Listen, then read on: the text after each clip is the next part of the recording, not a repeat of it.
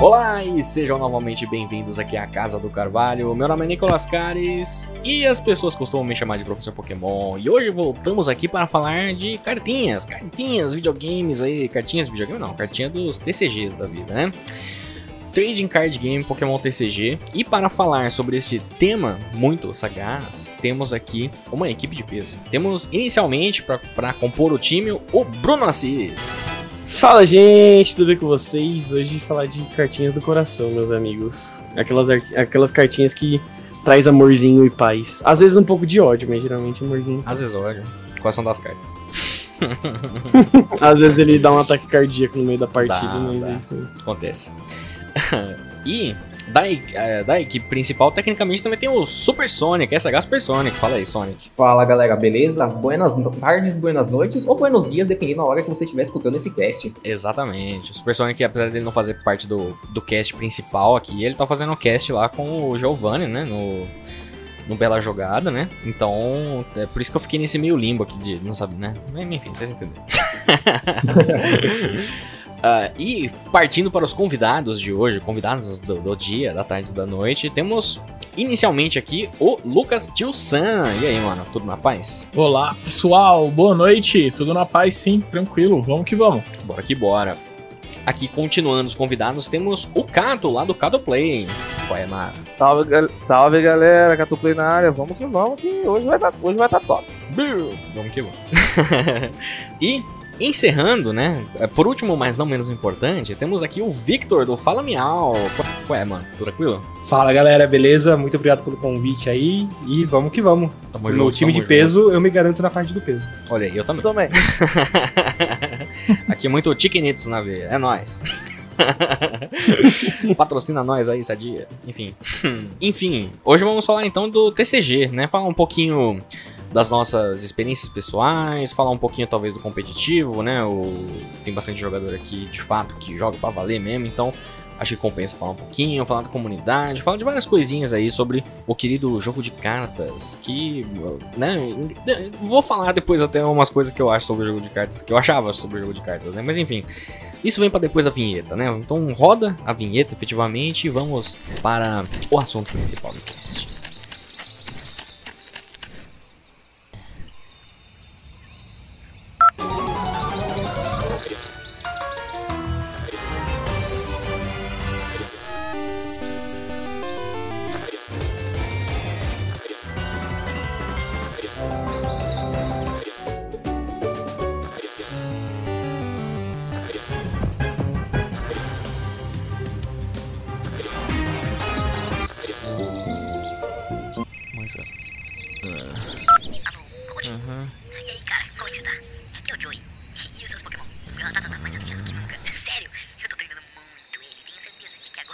Não, velho, chega, chega, chega. Ah, quer saber? Vai pra casa do cara.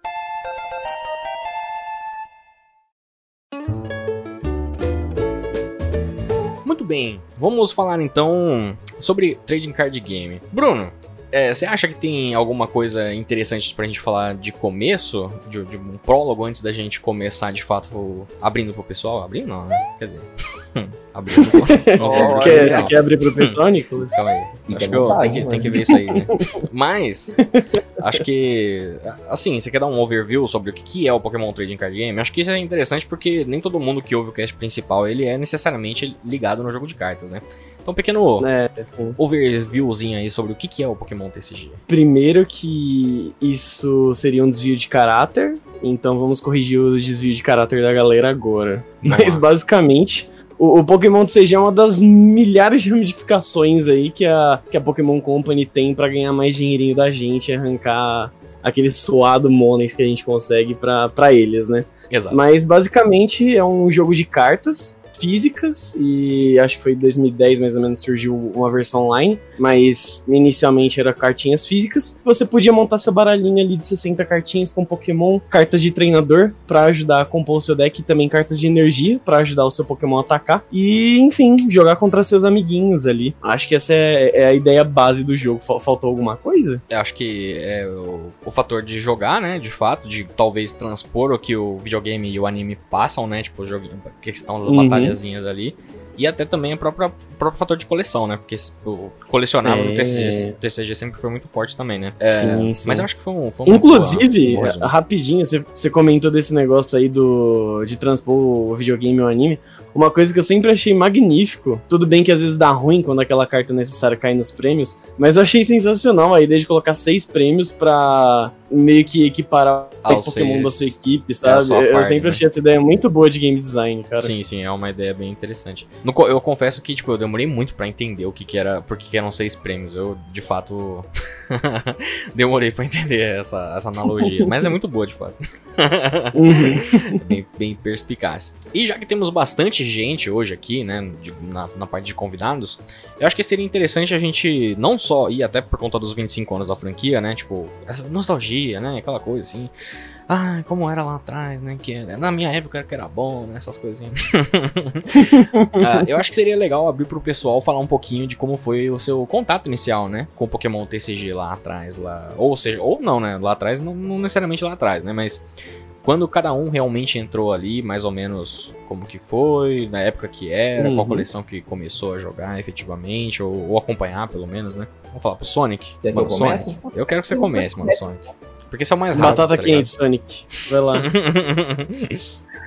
Cara, Mais eu veloz. conheci o card game há bastante tempo, na real, mas de conhecer, sabe? Quando você vê de longe, assim, vê a galera jogando, mas no começo eu não- nunca me tinha me interessado muito. Mas eu lembro que em 2008 2009, Uhum. é, meus primos começaram a ter uma febre, tá ligado? De jogar tudo que é card game. Jogava Magic, Yu-Gi-Oh!, Pokémon. E o Pokémon, mano, eu acho que eu chamava, me chamava mais atenção porque ele era um pouco mais fácil na época, digamos assim, do que, tipo, sei lá, várias interações simultâneas. E eu Uhum. lembro, mano, que o primeiro deck que eu vi na época foi um, foi um deck de Drill com Luxray Level X, se eu não me engano. Mas só por cima. Faz, bem, faz muito tempo, muito tempo. E eu me apaixonei por aquele tipo de baralho, estratégia. Aham. E depois que eu fui conhecer, tipo, mais pra Black and White, bem no comecinho, fui conhecer, tipo assim, nossa, e não é que vendem cartas disso mesmo aqui, perto de mim? Aí eu comecei a comprar um pouquinho, jogar um pouquinho, conhecer, mas sempre no modo mais casual, né? Eu acho Uhum. que esse lado mais casualzão do Pokémon sempre me pegou, assim, no forfã da galera. Mas o Forfanzão, né? Eu também, acho que eu, É, eu- acho que eu também cheguei, conheci mais de fato. Aliás, eu, eu vou atropelar um pouco também aqui, mas eu. Já pra deixar o meu aqui, porque o meu eu acho que é o meu menos interessante de todo mundo, na verdade. porque eu, particularmente, eu nunca fui um grande fã de TCG por muitos anos. A maior parte do tempo, na verdade, eu nunca fui muito fã de TCG. Eu conheci o, o TCG por conta do game, do Game Boy. É, a- né, por conta de emulação, né? Obviamente. E eu sempre achei meio estranho, nunca achei, nunca entendi muito, nunca tinha entrado muito a fundo e tal. E por muito tempo foi a coisa que eu menos me interessava na franquia, de fato. Era o TCG. Até ali por 2016, mais ou menos, que foi quando. Acho que era 2016, mais ou menos. Que foi. Que inclusive foi quando eu conheci o conteúdo do, do Luquinha, que está aqui presente. Olha só. Olha aí. Que aí eu até comecei a me, me aproximar mais do TCG, eu achava o, as estratégias mais interessantes, o TCG Online é um bom jeito também de acompanhar o que tá rolando né, no, no, no jogo atualmente e tal, né? E eu acabei gostando, o, ritmo do jogo pra mim tava mais rápido também, eu achei que tava bem mais da hora, e aí eu, mudança, né? Tipo, o que eu achava que era uma das coisas que eu menos gostava na franquia acabou sendo uma das que eu mais gosto, assim, pelo menos em conceito, porque jogar, jogar mesmo eu não jogo, né? Mas eu acho muito da hora, de fato, no fim das contas. Pass- Passou a ser uma das minhas áreas favoritas da franquia depois de um tempo. Só demorou, sei lá, 15 anos pra, pra isso acontecer. 15, 20 anos. Antes tarde do que nunca, pô. Exatamente. Você falou do É, jogo, eu eu- lembrei de uma coisa, velho. Uma memória perdidaça na minha cabeça, assim. Falou, pô, não tinha condição, né? Jogava emulado. Eu, eu não era Playboy, não, mas eu, eu tinha um Game Boy. E, e o, o Pokémon TCG, você pira que eu aluguei, velho? Na loja, aqui em Goiânia tinha uma loja que alugava os jogos e isso era, era massa. E foi aquele corre, né? O jogo não é tão grande, então você tem que Uhum. virar no final de semana pra devolver na segunda. e foi isso que eu fiz, assim. Eu achei bem da hora. Queria ter o dinheiro pra comprar, porque vi uma carta promo dentro Ah, é verdade. dentro eu da embalagem, que hoje deve valer uma nota, assim, um negócio desse. Mas nem lembro também qual que é a carta. Eu só Também lembro que na, na capa da, da embalagem fala assim, que vinha uma carta promo exclusiva. Aham. E foram bons momentos. Pude jogar, foi da hora. Mas eu já jogava, assim, o card game já tinha uma memória ali. E inclusive tentei montar os mesmos decks que eu já sabia que jogava bem, né, na época. Ah, da O hora, jogo da saiu atrasado, já tinham bem mais cartas quando o jogo saiu. hora. do Game Boy, né? É. É, já tinha meio que uma segunda geração ali, e no jogo tinha quase nada, praticamente. Uhum. Pois é. É, te- Teve até Então, o rolê que o é. segundo jogo saiu no Japão, mas ele não veio pra cá também, né? Que foi uma pena, de fato. In- Infelizmente. Você falou do, do Game Boy, mano. Eu lembro que a primeira vez que eu joguei o jogo de Game Boy, eu tinha me apaixonado pela estratégia do Rain Dance, mano. Aham. Nossa. lindo, né? O Lucas tinha falado do, da carta promo que vem com o jogo e me, me, tipo, me estourou uma outra lembrança, que eu acho que na verdade é mais antiga também ainda, que é do, da carta que vinha com, com o, filme, né? Primeiro Com o filme. filme? A carta do Mil. Qual foi a Uhum. carta É. que você ganhou? Não, a carta que vinha do, do filme do Mewtwo, tá ligado? A carta do Mil, ah, do Antigona lá. Tá Então, mas, mas é, qual, é a que vinha qual na carta? fita cassete. Era a que, na, vinha- a que vinha na fita cassete, exatamente. Então, mas eu... mas eu tenho uma lembrança sobre esse filme que eu lembro que eu ganhei uma carta quando eu fui no cinema assistir. Ah, sim. É, eu acho que eles Sim, faziam. também. eles- São eles coisas diferentes aí, né? É, É. são duas coisas diferentes. Uhum. É que eu- a, a Ah, tá. lembrança que eu tenho é por conta de que, tipo, eu queria muito aquela carta quando eu era criança. Porque é uma coisa promocional, né? Coisa é, é feito pra, pra beitar as crianças mesmo. E aí o, a minha mãe comprou a fita. Mas a minha mãe comprou uma fita pirateja. e aí não tinha carta. aí toma, toma, que, queria o filme, Dó, me fudi. dó, Aí dó. toma. Tinha que ter vindo uma mini carta daquelas, tá ligado? Da Tinha, época tinha. que existia. Tinha que ser impresso naquelas, naquele papel de. que tinha as cartinhas de Yu-Gi-Oh! também, tá ligado? No, no que vinha no saquinho de pão lá. Enfim. O cara não tava nesse Uhum. nível do copycat ainda não. Hoje em dia, né? Os caras fariam. Os caras Demorou. nem sabiam de certo que tinha uma, uma carta. Tinha que. Pois é. Mas, a gente, tipo, eu falei agora das minicards zoando aí pra, em relação à pirataria, mas acho que esse foi o meu primeiro contato com Pokémon CG, assim. Na época ali, tipo, iniciozinho dos anos 2000, que começou a bombar Yu-Gi-Oh! e tinha aqueles pacotinhos que vinha cinco cartas por 20, 25 centavos e tal. Uhum. E primeiro estourou Yu-Gi-Oh!, claro, que foi o sucesso de desenho, que era sobre cartas mesmo. E aí, em sequência, veio todo o resto, né? Tipo, aí começou a, a chegar, assim, tipo, digo na quebrada aqui em São Paulo. Sim, Aí sim, sim, começou a a ter mais fácil acesso, então, tipo, chegou Pokémon, chegou o de Digimon, chegou Cavaleiro do Zodíaco um tempo depois que começou a, a reprisar, e aí começou a surgir Magic. Magic, assim, nunca foi grande, sabe, aqui na minha quebrada. Mas é. Yu-Gi-Oh! era, e Pokémon era meio que segundo. E eu com, comecei a comprar de Pokémon porque falava, ah, ok, eu sei que é Pokémon, que é um bagulho que eu gosto, tá ligado? Já, já assisto, já jogo. Uhum. Então eu sei que é isso daqui. E acho que esse foi o meu primeiro contato, assim. E aí, tipo, teve, como eu sempre comento aqui nos casts, teve aquela época que eu fiquei meio afastado de Pokémon e tal, perdi o contato um pouco. E aí, quando eu voltei. Ah, desculpe, gente, traí, eu traí a causa, vai aparecer um dado do Labela aqui batendo. Trai movimento. É, mas aí, tipo. Aí acho que foi mais ou menos 2010, se eu não me engano. Eu tava numa re-rap que meu irmão tinha enchido o saco lá do meu padrinho pra, pra ir na, na loja de brinquedo. Eu entrei na re-rap e eu vi, tipo, um baralhinho, tá ligado? Com, com Tyranitar assim na frente. Falei, caralho, nossa, deixa eu ver isso daqui. E assim, eu sempre imaginava. Porque, pô, eu cresci com as coisas pirateadas, tá ligado? da vida, Uhum. assim. Então eu imaginava que esse tipo de coisa era não nada acessível. Tipo, eu achei que era ia ser caro pra caramba, 50. Hoje em dia é 50, né? Mas pra Uhum. época ali, 2010, eu imaginei, porra, vai ser 50, 70 conto, sabe? Vai ser lá pra cima. Então ficava muito fora. Mas eu lembro que foi, acho que tipo, 25, 27 reais. E dava pra pegar, tá ligado? Aí eu fui ainda, dei aquela aquele miguezinho, consegui pegar dois, e aí eu peguei um do Tyranitar e um do. Puta, agora eu não lembro qual era. o- Ah, do Stilix, que era Ah. Heart Gold Soul Silver, lá uma das coleções de Heart Gold Soul Silver. É. E- É, isso Unleashed. mesmo. Cara, olha a mente do cara, tá, tá Cara, parabéns. cara é uma É, enciclopédia. enciclopédia do TCG. Não?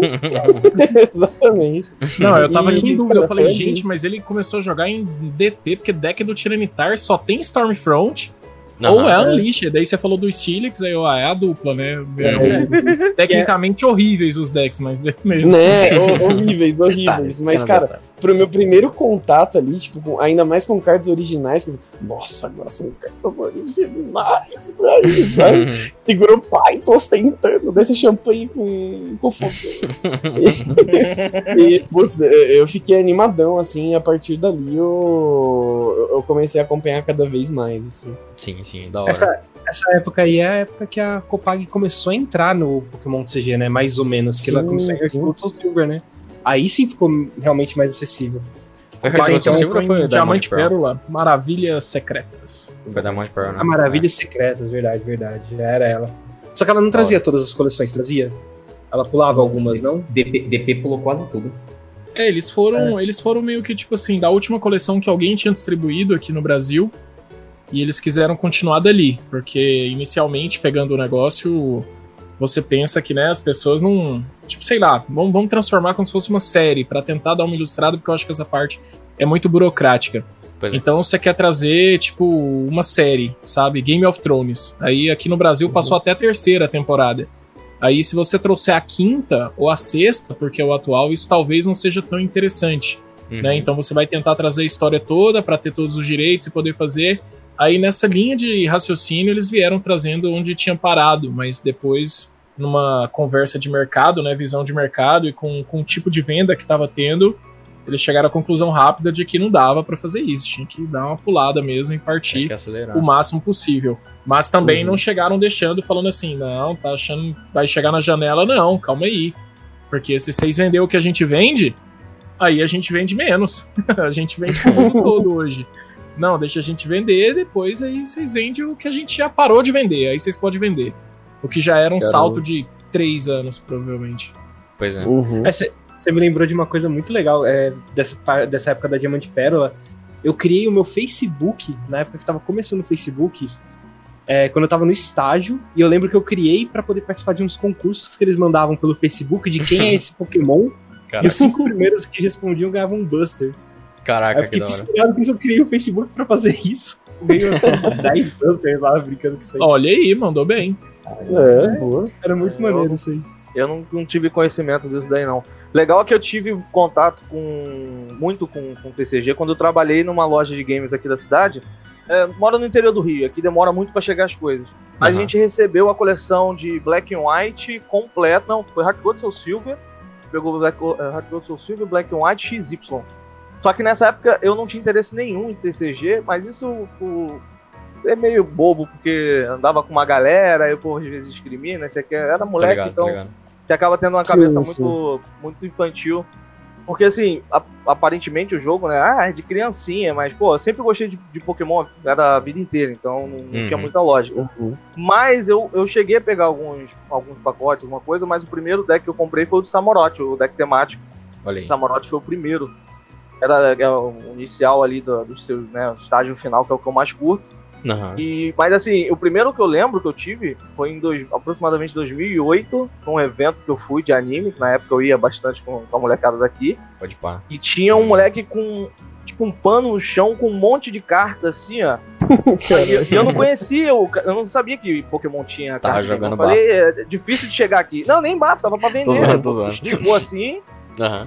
Aquela coisa eu tinha levado uns mangá também que pra botar pra vender lá. Uhum. E aí botou um monte de carta, aí eu fui lá, comprei, nem lembro quanto foi, mas eu peguei um monte de carta com ele, vi um monte de carta meio que sortida, tinha energia das antigas foil, tinha um monte de coisa, até que era, tinha algum valor. Eu Aham. também não conhecia. Isso aí foi tipo 2008. Eu, eu fui me interessar muito pelo TCG, foi agora, 2016. Sim, sim. É.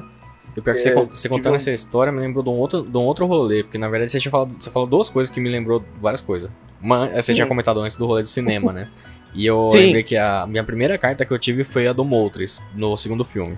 Eu a lembro minha foi o dos Atlas. É, eu ganhei, eu ganhei um Moltres. Alguém mais aí pegou alguma carta aí do, do, do- do segundo filme? Só não. pra gente jogar Eu caráter, peguei. Ah, né? na época eu acho que eu consegui pegar todas, mas putz. Eu também. É, isso aí foi embora, é. Pois- é, todos. não- No não- primeiro não, filme eram quatro diferentes, o segundo filme eram três e o terceiro já passou a ser só na fita. Pois é. É, Aí, eu, tive, eu tive a proeza de ir com meu primo e com meu tio, só que eu era o que mais gostava. Aí Aham. cada um pegou uma, aí as três ficaram pra mim Você e eu tenho elas Caramba, guardadas da hora. Cara, que da hora. até hoje. Eu, Ainda eu, tem? Ainda tem. pois tá é, meio eu- arregaçado porque eu era criança na época, mas tá aqui na pasta. É, então, eu Uhum. não tenho Uhum. a minha carta do Moldres, mas eu lembro que, sei lá, tipo, há uns 15 anos atrás, mais ou menos, eu tinha um. Tem ainda, né? O maluco não morreu, né? Mas onde eu morava, né? né, 15 anos atrás, ah, um amigo meu. A minha carta já tinha surrado e eu, tinha perdido, provavelmente já tinha jogado fora. E aí ele me deu a- o Moltres dele, que ele tinha guardado. E essa eu ainda tenho guardada, de fato. Meio que fica como, né? A memória efetiva aí do- dos bagulhos. E o outro rolê que você tava falando agora do, de evento de anime, eu lembrei que de fato teve uma época que eu comecei a me interessar pro, pelo TCG. E eu acho que era por volta ali de, dois, de Unleashed também. Ou talvez um pouco antes. Porque eu, eu tenho umas cartas que, que, que eu acho que é de. Eu não sei se é de Unleashed ou se é Unseen Forces. Mas assim, eu lembro de estar em evento de anime comprando. Eu não sei nem qual era o produto, mas era tipo uns produtos da era de Ruby e Safira, que eram dos starters. Tinha o do, dos três starters de Hoenn, e tinha também um, um pacote com o Lugia e o ho Eu lembro que eu comprei o do ho e o meu amigo comprou um do Lugia. Esse mesmo amigo Eu que me deu a. Lugia. O nome desse produto era livro de cartas. Vinha É, um livrinho então, ilustrado ele vinha um e livrinho- um baralhinho. Exatamente, ele vinha com o deckzinho e vinha com tipo uma caixinha, né, com o livrinho. E essa caixinha eu tenho até hoje, tá guardada aqui. Essa eu não cheguei a jogar fora. Tá todo zoada também, mas não, tá, mas não joguei fora. mas aí depois Coisa fiquei um tempão. Oi? Essas coisas eu dei fim em tudo. Não se falou de produto antigo, assim, produto mais antigo que eu tenho um produto nada a ver, de um Blaziken contra Gardevoir, mas guardei a caixa. Não sei por que, que eu guardei a caixa. Tá, tá na hora de descartar isso, não faz É, então. sentido. eu, assim, eu, eu não guardei porque eu quis guardar também. Tipo, tá aqui atochado, tá ligado? Num móvel que eu tenho desde então. É Só Sim, por sim, isso que sim. tá aí. mas é da. É, mas é. Mas agora talvez eu não me desfaça mais, tá ligado? Porque aí já virou memórias. mas da hora. E o Vitor? Você falou, Vitor, como você teve contato? Ah, não. É, então, o meu foi foi bem no começo de quando o TCG chegou pra cá, eu acho. Só que assim, nunca foi a nível competitivo, nem a nível tanto colecionador, eu só gostava muito de Pokémon. Uhum. E eu tinha uma amiga na, na escola, quando eu tava na sétima, oitava série, isso em sétima, oitava série é 97, 98, 99, provavelmente. Não, minto, 14 anos, 2004. 2004. Certo, certo. É. Que a gente, eu, eu tinha um baralho, ela tinha um baralho, a gente ficava sentado lá no chão da biblioteca jogando. Tenho contato com ela até hoje, tá morando no Japão lá. Mas assim, são umas memórias que eu tenho muito boas, tenho várias cartas dessa época minha ainda. E era isso que eu jogava de Pokémon. Era com ela e com outro amigo meu. E só isso, sabe? Eram as pessoas que eu tinha contato. Uhum. E depois eu só- fui jogar competitivo, assim, porque o Nicolas lá da, do Fala Miau, que é o meu parceiro lá no Fala Miau, Uhum. ele, ele me chamou pra jogar lá na, numa loja de Piracicaba e foi onde eu comecei a jogar e colecionar de fato, sabe? Sim, Mas sim. até então era só comprando cartinha online, comprando. Juntava dinheiro do lanche, ia lá na lojinha de carta da cidade e comprava. Aham. Então era nessa vibe. da hora. Quem, quem quem nunca ficou sem, sem almoço pra comprar umas cartinhas, né, mano? É, exatamente. Eu, eu juntei. Eu demo- eu demorei uns dois meses pra comprar um deck do Salamense de Delta Species. Caraca. Na época. eu juntava, tipo, juntava as sobrinhas lá, eu demorei dois meses pra comprar um deck. Eu voltava da escola boa. Não, eu lembro, eu lembro muito bem. Era, era uma época que eu sinto muita falta. Eu era, não sei se são, eu sou, eu sou de Santa Bárbara, hoje interior de São Paulo. Na época eu era de Santo André, que era mais centrão. Mais. Hoje, Uhum. é, hoje as coisas demoram muito pra chegar aqui. Tem coisa que nem chega. E lá era. Chegava já aparecia, sabe? Era bem legal. Sim, sim. É Sim, mais sim. perto da, perto da capital. Mais O- lento que aqui eu acho que não é não, mas tudo bem. Pode fazer uma competição aí. Tô no interior do Rio, cara. Cabo Frio, cidade praiana, longe pra caramba das coisas. Chega aqui já, já tá atrasado pra caramba as coisas. A gente nem recebeu o League Deck de Pikachu Zekrom Rexizard, a box do Pikachu V de Destinos Brilhantes e o outro produto que veio junto com esse, que eu não lembro qual que era. E, Cara, cara, não tem nem mais loja eu- aqui recebendo. Não tem loja 25 aqui anos. recebendo produto. É, o Blister É. gigante, né? blister de 25 anos. Cara, eu, eu vou caçar essas coisas pra comprar depois de outro jeito. Mas a loja aqui não conseguiu trazer. Ó, pra não dizer que É. não tem, tem uma loja perto da minha casa que até tá- tava recebendo até Darkness Ablaze, chegou a receber. Depois não recebeu mais nenhum produto. Não sei se teve pouca vendagem aí. Ou... Que é uma loja de brinquedo, não tem nada a ver com Ah, sim. card game em si, não tem ninguém que Uhum. conhece, não tem nada. Que a loja que a gente tinha aqui, o cara, quando entrou né, na, na quarentena, o cara entregou, fechou. E aí não Uhum. tem. Aí eu, eu vou direto lá pra ver, pô, chegou a novidade. Ah, sempre fala assim, semana que vem vai chegar, mas não, não entende, nunca chega. Sim, eu trago. Né? Mandou o Chapolin. Faz parte. É, esses negócios aí, até pra se alguém quiser ah, o- o- as lojas que tiver próximo pra pra ajudar e tudo mais. Isso daí acontece porque tá tendo cada, cada região tem meio que a sua cota, né? Copag Uhum. sabe quanto vai produzir e meio que sabe tipo os lugares que precisam mais e vão distribuindo dessa forma. E quem tem cada região tem um distribuidor deles. Sim. Esses caras não tem como se tornar um, não tem como fazer nada. Esse cara é tipo cartório. Eles estavam num dia certo, na hora certa, fecharam contratos que hoje em dia os caras ganham dinheiro sem fazer nada, é. mas os caras estão lá e às vezes eles têm informação, sabem explicar o produto, na grande maioria das vezes eles são iguais os atendentes de loja de brinquedo aí, pra não complicar o podcast de vocês, nem vou citar nomes, mas quem Não, já pode ligou falar, na pode loja falar de brinquedo não- sabe, que ligou, Ninguém tem medo da faz- aqui, não. O quê? Tem, tem, tem carta, tem, tem, esse aí tem, pode vir. pois é. Aí você chega lá, tipo, não, eles não E fazem não a menor tem. ideia. Eles não sabem nem repetir o que você Não, pior perguntou que é. time e tudo mais, e, É, e por aí vai. Aqui, né, É, aí, o que, que tá acontecendo é que a gente tá vivendo o boom, né? Então, assim, Sim. por exemplo, chega assim, vamos supor que eu sou o, o, o Leozinho aqui, tá? O Leozinho aí. Eu sou o Leozinho distribuidor de Centro-Oeste. Eu tenho que mandar pra Brasília, tenho que mandar pra, pra, pra Goiânia. E tem hora que, assim, fica meio. Pô, eu vou receber 150 caixas de Elite Trainer Box de destinos brilhantes Uma delícia. cada caixa vem quatro, né? Então tem Uhum. 600. Então, assim, bom, eu não dou conta de vender uma, né? Eu tenho que vender de quatro em quatro. Então, volta pro 150, que é a primeira linha de pensamento que às vezes as pessoas nem, nem entendem muito que você tem que comprar a case, né? E aí, a partir da case, a lojinha já olha e fala assim: hum, 300 reais esse produto, queria comprar um de cada, né? Não, esse aí eu Uhum. não quero, não, melhor não. Aí tem distribuidor que não abre, não vende avulso, tem uns que fazem, mas tecnicamente não poderia. E aí entra o ponto de, por exemplo, sei lá, uma loja que tá bombando. A loja que tá bombando vira e fala assim: Leozinho, quantos você tem? 150. Pô, Leozinho, não consegue mais não? E aí, se a gente se colocar no lugar do Leozinho, tem que entender que ou você pega os 150, vende 100 para um, vende 10 pro cara do espetinho, que sempre compra de você para não deixar ele sem, entendeu? Porque tem uns clientes fiel dele que compra sempre. Aí você vende 20 para um lugar, manda 20 para Brasília, sabe? Que o pessoal parou de jogar, mas ainda tá comprando.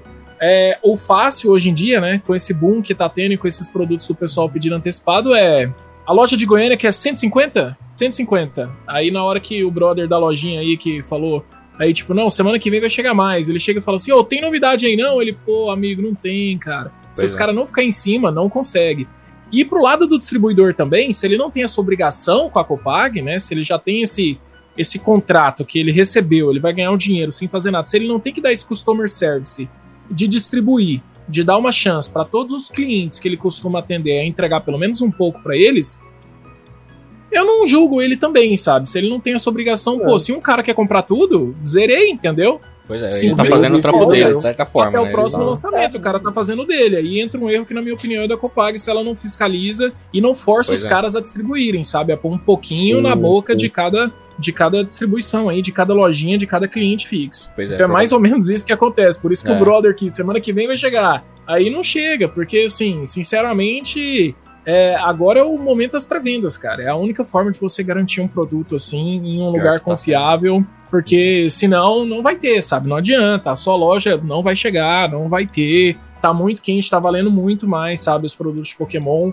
E já chegou aqui, né? Eu pensei que não ia chegar, a voltagem vívida pareceu que não ia chegar, mas já chegou. Estilo de batalha tá assim, as, as coleções regulares já estão assim. Cada vez mais vai ser mais Uhum. difícil encontrar um produto novo. Já tá difícil Mas de encontrar o- de batalhas? Eu nem, tô, eu nem, tô, nem percebi como é que tá o rolê aí hoje. De ontem Cara, na loja da Copag tem a Elite Trainer Box pra vender. Aham. Então, assim, acho que não tá tão quente assim, mas nas lojas mais conhecidas, isso Já esgotou. já acabou faz tempo. Acabou, tipo, Entendi. em três dias de pré-venda, isso foi completamente esgotado. Pra eu Esse- concluir esse aqui caso- rapidinho, Opa, Desculpa diga aí. cortar vocês. Acho que o lance aqui da loja não é nem muito esse lance de fornecedor, não, mas a explicação foi ótima que você deu. Eu acho que aqui é mesmo o cara, tipo, talvez não tenha visto muita venda e não ter feito pedido. Ele deve ter recebido tabela. Ele falou: ah, já tem muita coisa no estoque aqui. Quando vendeu, eu compro Ah, sim, mais. sim. É, Então, porque tem... não tem- realmente não tem nenhum conhecimento. E a única loja de card game que a gente tinha, que tinha Pokémon, não tem mais. E o Uhum. restante Uhum. é tipo, comprou pra vender pra criança. Eles nem tem, sabem que. Vocês têm noção, experiência própria. Perto da minha casa tem duas lojas. Uma que eu vi, eu acho que ainda tem um do Porygon, da, da promo do Porygon. Eu entro, eu vou perguntar, e às vezes tem um e eu compro, a pessoa fala, ah, é é pra presente pro seu filho? Eu, e eu quase que falo assim, não, não é pra presente não, é pra mim mesmo. tipo, eles acham que, que é pra criança. Eles, não, eles É. não conhecem e não sabem que tem pessoas que jogam ou que colecionam. Eles acham que é um brinquedo de criança. Então, É, por isso que eu o acho real que daqui valor não tem nem né? muito isso. É, acho que daqui nem tem muito isso do fornecedor. Tem do fornecedor, porque eu, eu tenho contato com alguns lojistas, então eles acabam falando um pouco sobre isso, que às vezes não consegue pedir a cota que eles querem, porque o cara tem uma quantidade limitada e ele tem que fornecer a alguns, e às vezes não consegue atender todo mundo. Mas eu acho que aqui, infelizmente, a situação é que o cara não tem conhecimento, não sabe que tem que ficar tendo essa manutenção de coleção nova e acaba não comprando. Pois é. Uhum. Eu morei dois Aqui anos na- ó, recentemente numa cidade chamada Araçatuba, aqui no interior de São Paulo. E tinha uma loja que tinha carta de Pokémon e de outros card games também, né? Tinha de Magic, tinha de Yu-Gi-Oh! Ah, e o cara me falou, ah, seguindo essa linha do, do rolê do distribuidor, né? E o contato que ele tinha, que é, que é um contato intermediário entre ele e a Copag, de fato, né? E ele não conseguia trazer realmente mais produtos por conta desse rolê que o Tio Sam explicou bem. E muita. E assim, tudo bem que isso já faz um tempo, né? Então não sei como é que. Que, que rolou depois. Mas ele também não conseguia trazer torneio pra cá, porque o cara sempre enrolava ele. E entra nesse sentido de que, tipo. Infelizmente tem um cara ou outro que não vai ter tanto interesse de fazer essa, esse intermédio, porque ele tá fazendo o que muitas vezes ele tá, que nem o Tio Sam falou, tá, ele tá fazendo o trampo dele. O trampo dele é fazer a distribuição e. E o que vem Vender, além disso, se vezes, rolar, rolou, tá ligado? Mas. É, é, um pouco, é uma situação meio complicada e que nem vocês falaram aí, é, o ideal era ter um pouco mais de fiscalização mesmo nesse sentido pra. Isso daí, se tiver alguém escutando, inclusive, e quiser, e quiser, tiver interesse em torneios, cara, normalmente quem cuida mais disso acaba sendo o próprio juiz, sabe? De interesse, recebe uma ajuda, mas é que são áreas completamente diferentes, viu? Pra quem Sim. quiser comprar produtos da Copag. E pra quem quiser fazer ligas também são diferentes. Tem atividades que eu acho que nem estão exigindo mais hoje em dia é, ter o pedido mínimo da, da compra. Uhum. Mas você, tipo, tem que falar com pessoas diferentes. Então, às vezes, o, o Leozinho aí é o cara só da venda mesmo. Pois é. E o chefe dele é do comercial. Não tem nada a ver com o pessoal do jogo organizado. É outra área da Copag. Tem que. É, é dois- duas chatices. Não Sim, dá sim. pra ligar pra um lugar só e resolver essas duas coisas no mesmo lugar. Pois Então, é. se quiser dar uma força aí pros lugares loca- le- locais, só fala com a Copag, isso aí os caras ajudam, sabe? É, hoje em dia. Você só precisa dia. saber disso. Não pergunta pro Leozinho que o Leozinho só sabe te vender. Na dúvida, entre em contato direto com a Copag mesmo. Luciano, não sei se você sabe me responder sobre isso, né? Mas como você conhece uma galera da Copag, quando eles recebem a informação de uma coleção, um produto, alguma coisa nova, é, a- o pessoal de fora já manda pra eles com a quantidade que eles têm que fazer ou é a Copag que determina a quantidade que eles querem?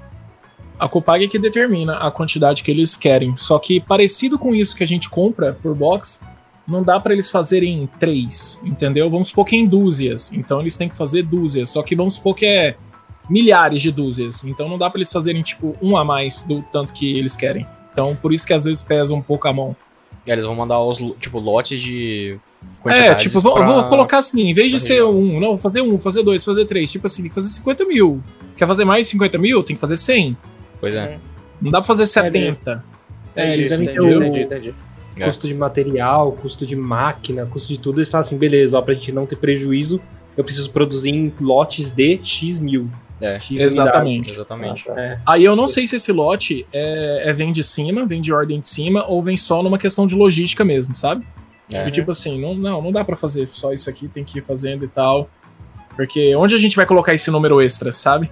Sim, não sim. tem como pegar, tipo assim, se eles fizerem 10 mil, aí vai fazer os 10 mil vai mandar só pra São Paulo, o 10 mil que eles fizeram a mais. Eles têm que, tipo, acho que distribuir de uma forma proporcional. sabe, pelo equilibrada menos. aí É. e tal. E aí, se tem que distribuir de forma equilibrada, como é que eu vou mandar? É, bom, Centro-Oeste é 10% do meu negócio. Para, não, não dá, não vale nem meu frete, sabe? Pois é. Pra mandar esses 10% Uhum. dessa pequena quantidade que eu produzi. Pois Mais é. ou menos por esse lado, imagino. É sempre muito grande, quantidades muito altas. É, acho que foi semelhante com o que aconteceu recentemente, né? Com os triple packs de destinos brilhantes, né? Uhum. Eles produziram uma quantidade X, a venda foi muito alta e eles fizeram um segundo lote, né? Uma segunda É, remessa. vão, vão fazer aí. E, Sim. aí- e eles ainda Sim, falaram sim. que, tipo, a logística, né? Tipo, todo o planejamento do rolê até chegar nos bagulho lá vai. Ia durar pelo menos. ia demorar pelo menos uns 40 dias, né? Que eles jogaram de estimativa, né? Então, tipo, Sim, sim. como um. um Que eu acho um até pouco, eu reprint, acho né? bom, sabe? É, é pouco, é. Porque, bom, nisso daí dá pra virar contra eles em vários atrasos que, que é por muito mais tempo e falar assim, pô, mas calma aí, quando vocês querem, 40 dias resolve, né? Por que, que É, tá seis meses? É, porque, é, Então, porque a tipo, galera isso também é um apertou pouco- de uma forma feroz, né? Porque também deixou- acabou no primeiro dia, né? É o famoso, é o famoso isso aí, né? Tipo, ela não sei se a galera que apertou, não. Acho que apertou foi colarinho das pessoas que decidem o número aí em algumas sequências de decisões erradas, desde o 2017 lá, né? De de estar com o estoque, né, todo zoado que deu, várias demissões, o pessoal ainda tem muito medo, né, de É. realmente fazerem uma quantidade alta, então enquanto tá fazendo, vendendo tudo, tá todo mundo com emprego garantido. Por Pois é. exemplo, E de, também de vapor, todo mundo sem o produto também é uma cobrança. Então agora gerou uma cobrança de quem tá lá, né? É. Aí a pessoa teve que cuidar dele. E o, como os outros produtos é impossível, é muito mais fácil, muito mais difícil, né? Box do Pikachu, tipo, os outros negócios, tipo, coisas assim, mais complexas de distribuir e tudo mais. O Triple Pack é muito mais fácil. Eles optaram em não deixar a coleção fora da prateleira. Então a Sim, forma sim. que eles têm de deixar a coleção na prateleira é com o Triple Pack. Os outros, eles não conseguiriam fazer um restock. Eles mesmos falaram, né? Sim, que sim. eles não teriam tempo de, de fazer essa produção. É, o resto é O mais cerco de vapor que foi o, o chutar o balde deles, na, foi 2017, não foi isso? Que teve uma produção muito acima do. Acho que não vendeu tanto, teve muito É estoque. porque foi quando saiu o Pokémon GO, é, tudo de Pokémon bombou muito, né? Pokémon é. foi a primeira grande volta do, do Pokémon, que depois os números continuaram altos, né? Com pequenas quedas. E esse ano, 2020, foi um outro ano que também cresceu demais. Foi parecido, em algumas áreas, um pouco maior do que esse ano do boom do Pokémon GO. E foi Uhum. isso, né? Foi início de bloco, lançamento simultâneo, sabe? Com Sol e Lua, e depois foi caindo, caindo, caindo, realmente, sabe? Tipo, em Sol e Lua 5, as vendas já estavam muito, muito abaixo. Sol e Lua 1 e 2 vendeu muito bem. As outras foram caindo assim gradualmente, Uhum. gradativamente. Pior que agora que você falou, tipo, eu tô acabei reparando também, se você for tipo nessas lojas, principalmente lojas de brinquedo assim, você encontra. Desde base 7 de Sol e Lua até tipo Sol e Lua 3, 4 mesmo. Não é uma coleção. É uma coleção que eu ainda vejo muito nas lojas. É, isso daí no finalzinho da Copag, a Copag tava vendendo booster pro preço de revenda ser um real, né? Então, Uhum. a Copag tava passando pro pessoal, sei lá, vamos supor, 25 centavos, 50 centavos, né? O booster. Então, Sim. se pro Podem desinformado, que vai pagar em 7 reais no booster, 8 reais, 9 reais, então pra ele era um lucro muito maior, né? Então, pra ter isso aí estocado, pra quem joga competitivo não tem interesse, mas eles estão é com pilha de caixa parado de papelão que tem que desovar de alguma forma. Isso desvalorizou muito, né? O jogo em si.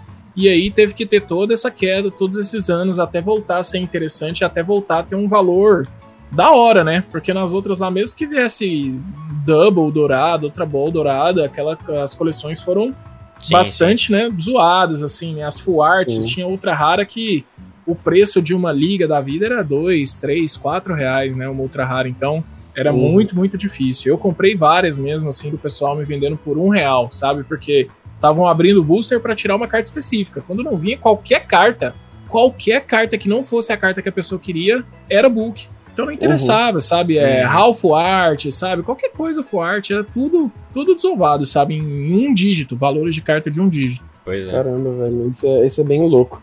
Mas assim, esse boom agora que a gente tá tendo nem é tão, tipo, questão, uma questão nacional, assim, né? Foi, foi algo, acho que, meio completamente fora do padrão, inesperado. E tem muita gente que liga isso, tipo, com, com a pandemia, com o fato da galera estar em casa, não tá gastando dinheiro, sei lá, com, com as baladinhas da vida, com outro corre aí de fora. E aí guardaram dinheiro e de repente, hum, vamos começar a investir em algumas coisas. E não só Pokémon teve uma alta, né? Magic também teve, eu não sei se outros card games tiveram, mas Pokémon deu uma bombada, principalmente depois que uma galera grande lá fora começou a fazer conteúdo sobre, né? Pois é. É porque. Sim, sim. Eu- Mas eu acho que é 100% pandemia isso daí. Foi. O pessoal tá parado Uhum. mesmo e voltando que. Pessoas conhecem, as pessoas só não sabem que ainda existe. Sim, Sim, sim, com certeza. isso vai acontecer Exato. com tudo. O jogo, o anime, a carta. Então, assim, as pessoas vão ficar, pô, ainda existe, ainda continua lançando. E aí, na pandemia, os caras descobriram que ainda continua lançando. E quem foi cavando, né, foi descobrindo cada vez mais ouro, cada vez mais ouro, e que era Hum. cada vez mais interessante Pois é. até né, chegar nessas minas de ouro aí e tudo mais, do pessoal ver que. Acho que a coisa mais fácil de explicar é que, cara, tem coisa muito legal por trás disso. E uma frase que o Logan Paul falou, cara, eu, por exemplo, que, né, é muito difícil pensar nessa linha de raciocínio de que dinheiro não é um problema. Então, tipo assim, meu, tá muito distante de algo que eu possa pensar. De algumas realidades, Assim, né? pô, pra mim, se eu quero uma Lamborghini alaranjada, nova, eu sei onde tá a loja, eu sei onde tá a concessionária, eu sei o preço, eu vou lá e pego. O problema é se eu quiser um Charizard de primeira edição impecável. É isso que é Uhum. difícil, entendeu? É, e é aí verdade. foi daí que começou. E aí foi daí que a galera falou, pô, então calma aí. Não, então, pô, isso é muito mais difícil mesmo, pô. As coisas ali, comprou o carro, desvaloriza. Comprou a carta, se pá, valoriza. Uhum. Não, em muitas coisas. E aí foi rodando, rodando, rodando. Eu não tenho certeza se. Magic tá bem, tá? Eu acho que Magic não tá vendendo muito bem, não. Pelo menos assim, nos Estados Unidos é uma queda muito, muito brutal. E vendo assim nos, nos supermercados, que lá é muito comum, né? Ter a seção Uhum. de, de card games nas prateleiras. É, Yu-Gi-Oh! você não encontra, Pokémon você não encontra, mas sempre tem produtos de Magic. Sempre, sempre, sempre. Uhum. É, o, o que eu digo do Magic é que eu vi valorizando tipo, o preço de, de algumas cartas, assim, mais específicas solo, mas não, não produto em si. Sim, mas sim. também pode ser algo que eu vi de uma meia dúzia de carta e o resto caiu tudo. Mas É. o foco não é Magic. O foco é. É, mas é médico. e, É, e ainda atrelado- Isso Antes entra do- ainda. Só, só, só comentando um negócio que vocês estavam falando, tipo. Isso ainda é complicado porque, por exemplo, vai tá valorizado agora. E aí, se os caras Uhum. também começam a aumentar o- as tiragens que vão fazer agora com Destinos Brilhantes, tipo, se acontece isso de novo, tá ligado? Porque assim, tá, tá subindo agora, mas e depois então a tendência é cair de novo, tá ligado? A, a procura, tá Uhum. ligado? Então. Ou não, né? Então é, é uma é uma aposta, né? Que eles vão ter que fazer aí, ou, ou não, né? Se eu fosse eles, eu também jogava no safe. Até ter uma certeza. Mas. O, pro- o problema é que tá É chegando uma galera nova. E essa galera nova, eles estão chegando comprando muito. E a Pois é. galera que compra Uhum. sempre, eles já compram sempre. Essa galera não tá achando. Sim, sim. E aí, tá faltando. E aí, o grande problema é você ter uma resposta oficial da Pokémon Company de que eles estão restabelecendo lá e fazendo tudo pra daqui um ano a produção voltar ao normal. Pois é. Sim. Então, por que você não vai investir em uma coisa que você tem um ano de segurança? De tipo, se você consegue comprar o produto, só de conseguir comprar o produto hoje nos Estados Unidos já significa lucro pra você. Sim, Sim. sim. Porque as pessoas fazem fila no supermercado, eles conversam com o dono do supermercado pra saber que horas o, a- o card game vai ser reposto. E o cara do card game ele vai com a maior calma do mundo. Se eles têm tipo uma quantidade de box, eles põem tantas por dia na prateleira. Tem que fazer essa fiscalização, tem que dar report, entendeu? Pra, pra distribuição. E o cara põe na prateleira, o cara tira foto da prateleira, Uhum. Pra depois ver que o primeiro cliente da fila foi lá e comprou tudo. Ele falou: Bom, eu fiz o meu trabalho, tirei a foto, coloquei na prateleira, segue a vida. Amanhã, de novo, no mesmo horário, eu coloco. Então é mais ou menos isso, sabe? Você vê, tipo, Uhum. o pessoal frustrado na fila, o pessoal tá em fila de supermercado pra poder comprar. Que Hobby Store não tem, né? Então, tipo, tá, foi Uhum. tudo pra isso. E não tá tendo como comprar, não tá tendo como comprar. E aí você tem uma resposta oficial de quem produz falando que isso ainda vai continuar pelo próximo, pelos próximos anos, sabe? Tipo, pelos próximos 15 meses, se não me engano. Que foi um Exato. negócio que eles falaram até voltar o, a quantidade normal. Então até lá, eu não vejo, não consigo ver muitas mudanças, sabe? E o brasileiro tem um trem, né, de copiar gringo, assim, que, tipo, É inacreditável. um negócio diferenciado. Mas eu acho que se a Pokémon tá assumindo essa limitação, eu não, eu não vejo a Copag tomando uma, uma atitude diferente disso, não. É. Eles vão fazer o que conseguem. A informação que tem nos bastidores é que a fábrica da Copag ela trabalhava praticamente o tempo todo em três turnos. E de três turnos eles têm um turno. Então, uma conta básica aí, se eles não estiverem produzindo mais no, em um em cada turno, é uma produção que era para ser 100% e tá em 33%.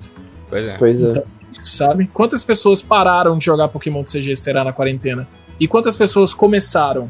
Será que tem produto para todo Uhum. mundo? Pois é. Essa é uma boa e, pergunta mesmo. e- e isso aí que você falou, tipo, leva também naquele, naquele papo do famoso dos scalpers, né? Tipo, que a galera tá, tipo, às vezes até pegando contatos internos pra ver aonde que vai, que vai chegar coisa. Tem gente que tá até, tipo, rastreando a galera, né? Como tá saindo umas notícias aí, alguns assaltos de carga. Então, um novo mundo de aventuras, né? E o perigo é bem maior. O novo mundo é aventura. E o perigo é bem maior.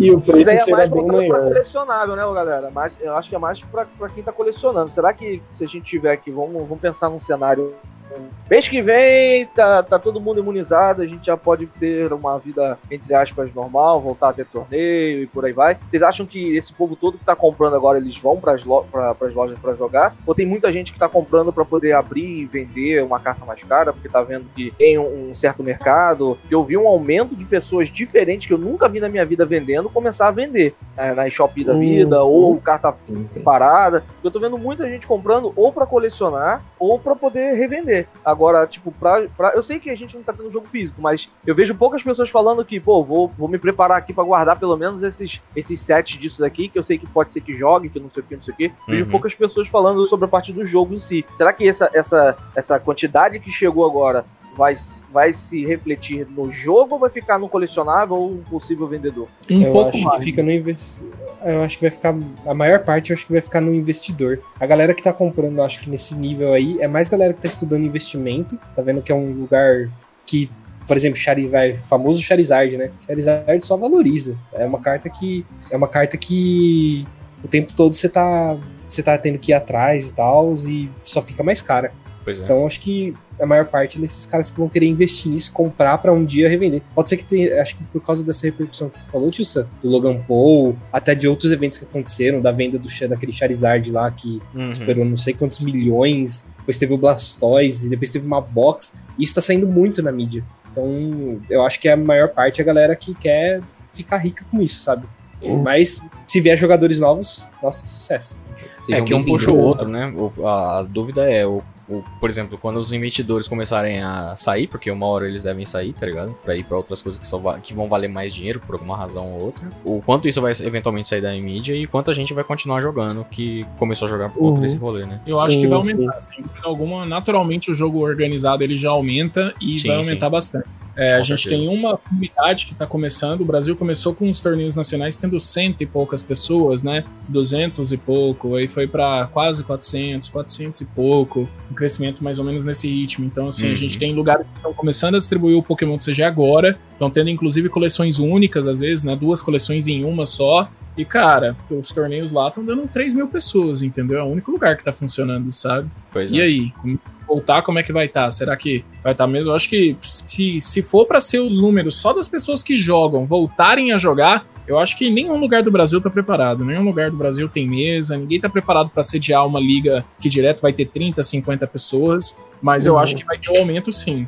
Talvez não seja proporcional ao aumento Sim, sim. que sim, sempre sim. foi, né? Porque É. se- dessas camadas aí, eu gosto da linha de pensamento que uma vez o, o próprio pessoal da, da Pokémon me disse que, cara, se fosse uma pizza, tem que saber que o jogo organizado é um pedaço. Os outros sete não fazem parte desse pedaço. Uhum. E essa Uhum. parte dos sete, eu acho que hoje já são 12 pedaços. Eu não sei se a galera do competitivo, que, tipo, sabe, se vai ter tempo dele, dele achar que ele tem espaço, não, viu? Na hora que voltar alguma coisa. pois é. Mas esse destaque aí que o Victor até colocou, que Pokémon tá, tá tendo na mídia. Agora, no caso, você você citou o TCG, né? Com o Logan Paul e os leilões que tiveram e tudo mais. Mas acho que ele também se junta muito a uma coisa que a gente sempre gosta de lembrar aqui, que recentemente Pokémon começou a ter mais destaque na mídia, assim. Porque sites focados em games e esse tipo de coisa, eles não abordavam tanto Pokémon. É. Era uma vez ou outra, ah, tal lançamento que vai vir, tal jogo, não sei o quê. Tipo um omelete E da card vida, um game nerd mesmo. game- Nerdcast da vida aí. Essa galera tá começando. Exato, Que não nunca falou de Pokémon, começou a falar de uns tempos pra cá, de fato. Exato. Cara, tipo, é- era difícil. E assim, eu falo porque, pô, eu escrevo pra site, tá ligado? Uhum. Então era difícil a galera ter interesse em querer postar alguma coisa relacionada a mesmo que Pokémon ou de TCG. E aí, por exemplo, onde eu escrevo lá no Meia Lua, a gente tem um pouquinho mais de liberdade pra pegar uma pauta ali, tipo, em algum dia ou outro, e a gente criar a nossa pauta. Tem outros sites que não, tipo, é tudo que vem direto, a galera vai, ah, prioriza essa empresa aqui, esse negócio aqui e tudo mais. E, e assim, tipo, é- era raro a gente ver essas coisas surgindo. E aí, beleza, veio Pokémon GO, aumentou um pouco mais a popularidade com o boom que teve, só que logo sossegou também, né? A gente fez umas cagadas, piorou a galera, saiu um pouco do jogo. E aí, depois, tipo, começou a aumentar de novo. E aí, acho que foi a combo ali com Sol e Lua que deu uma boa alavancada. ah, e aí, tipo, chegou ah, o Switch, que também vendeu pra caramba, aí saiu o jogo pro Switch. E, e aí, enfim, acho que foi uma conversão ali das coisas que veio agora, deu um, um bonzinho e começou a sair mais coisa na mídia. E acho que isso veio tudo junto, sabe? Então Pokémon já tinha um pouco mais de destaque. E, e aí já pegou junto esses rolês das coleções estarem evaporando dos estoques. E bum. É isso, Pois foi. Agora temos um, um, um. Isso vai alimentando, né? Não que isso faça mais sucesso, deu sucesso todo de Pokémon, mas isso alimenta e fomenta ainda mais. Leva pra, pra mais cantos, né? O destaque que tá tendo. Cantos. Um detalhe, cara, vocês falarem de uma coisa aí, tipo, será que o pessoal tá jogando? Eu lembrei de um detalhe agora que, inclusive, eu sofri um dano por esse detalhe. Olha aí. É, essa foi a, a primeira vez, desde do, do- da criação de todo esse mercado aí do Pokémon TCG Online. É, foi a primeira vez que todos os sites, todos, todos, sem exceção, é, com lançamento de Espada Escudo 5, se vocês querem saber se o pessoal tá jogando, se é- tem um pessoal que tá chegando novo, se tem um pessoal que tá se interessando em montar baralhos, é, foi a primeira vez na história do Pokémon TCG que as lojas de Pokémon TCG Online não tinham os códigos no dia do lançamento. Todos foram vendidos no primeiro dia. Isso durava normalmente quatro. Na verdade, nunca tinha acabado o estoque.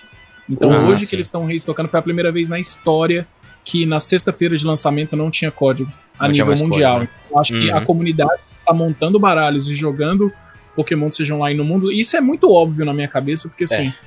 Enquanto a Pokémon não vender os códigos, não vender os negócios, se todo mundo resolver jogar Pokémon TCG Online, não tem como, não dá. É impossível. E, Uhum. e as cartas digitais vão passar a custar mais caro do que as cartas físicas. Ah. E se todo mundo resolver jogar, a não ser que eles vendam, cara. E aí era Uhum. tão bom né, se os caras vendessem, que os caras ganham Pois é, dinheiro, né? os caras mais gente, os caras fazem um jogo top. Mas Não. não, os caras não querem o dinheiro pra ficar também com menos obrigações, né? É. Não é porque os Uhum. caras porque eles têm menos obrigações quando eles precisam fazer isso aí, mas então definitivamente eu tinha esquecido desse detalhe. A comunidade competitiva eu acho que vai crescer demais, só não tá vendo por conta, sabe, de, de não tá dando pra ver mesmo, né? Por falta de eventos assim, ou às vezes as pessoas que não sabem que, por exemplo, um torneio na Ásia tá dando 3 mil pessoas, Sim, tá ligado? sim. O maior regional dos Estados Unidos tem 1.500. É, e, e isso que você tá falando ali. Janeiro de 2020. É, Calma ele aí. reflete de várias formas na própria comunidade mesmo, porque tem o, por exemplo, tem a própria Players Cup que eles fizeram por conta da pandemia e tal, mas isso também chama a atenção da galera pra, opa, dá pra jogar o TCG online. Então, uma coisa vai chamando a outra. Todos os torneios que a galera tá criando lá com a plataforma, plataforma da Limitless lá também, tipo, é, todo mundo jogando online mesmo, porque, porque é o que tá tendo, né? é o que tá tendo, tem que ser isso. Então, é natural até, parando pra pensar que realmente, tipo, esgotasse muito rápido. Mas. Muito Mas legal. bizarro, né? Acabar bizarro. assim nesse nível. É, a questão é saber, se- será que tá crescendo? Veio a pandemia, veio Espada Escudo 3, veio Espada Escudo 4, veio Espada Escudo 5, acabou em Espada Escudo 5. Pois Não é. tinha acabado nas outras, então, bom, parece que tá crescendo sim. É, Sim. parece que sim, parece que sim. E isso Mas eu tô vendo gera muito esse crescimento online, gente. Mas eu tô vendo É, muito então. esse crescimento online. Eu sei que físico tá, tá tendo muita venda, mas eu- o que eu tava falando sobre cri- criação de baralho e tudo mais, online, querendo ou não, entre aspas, ele é um pouco mais fácil. Porque assim, você comprou os, os- os códigos online, como o tio Sam falou, que foi uma venda histórica.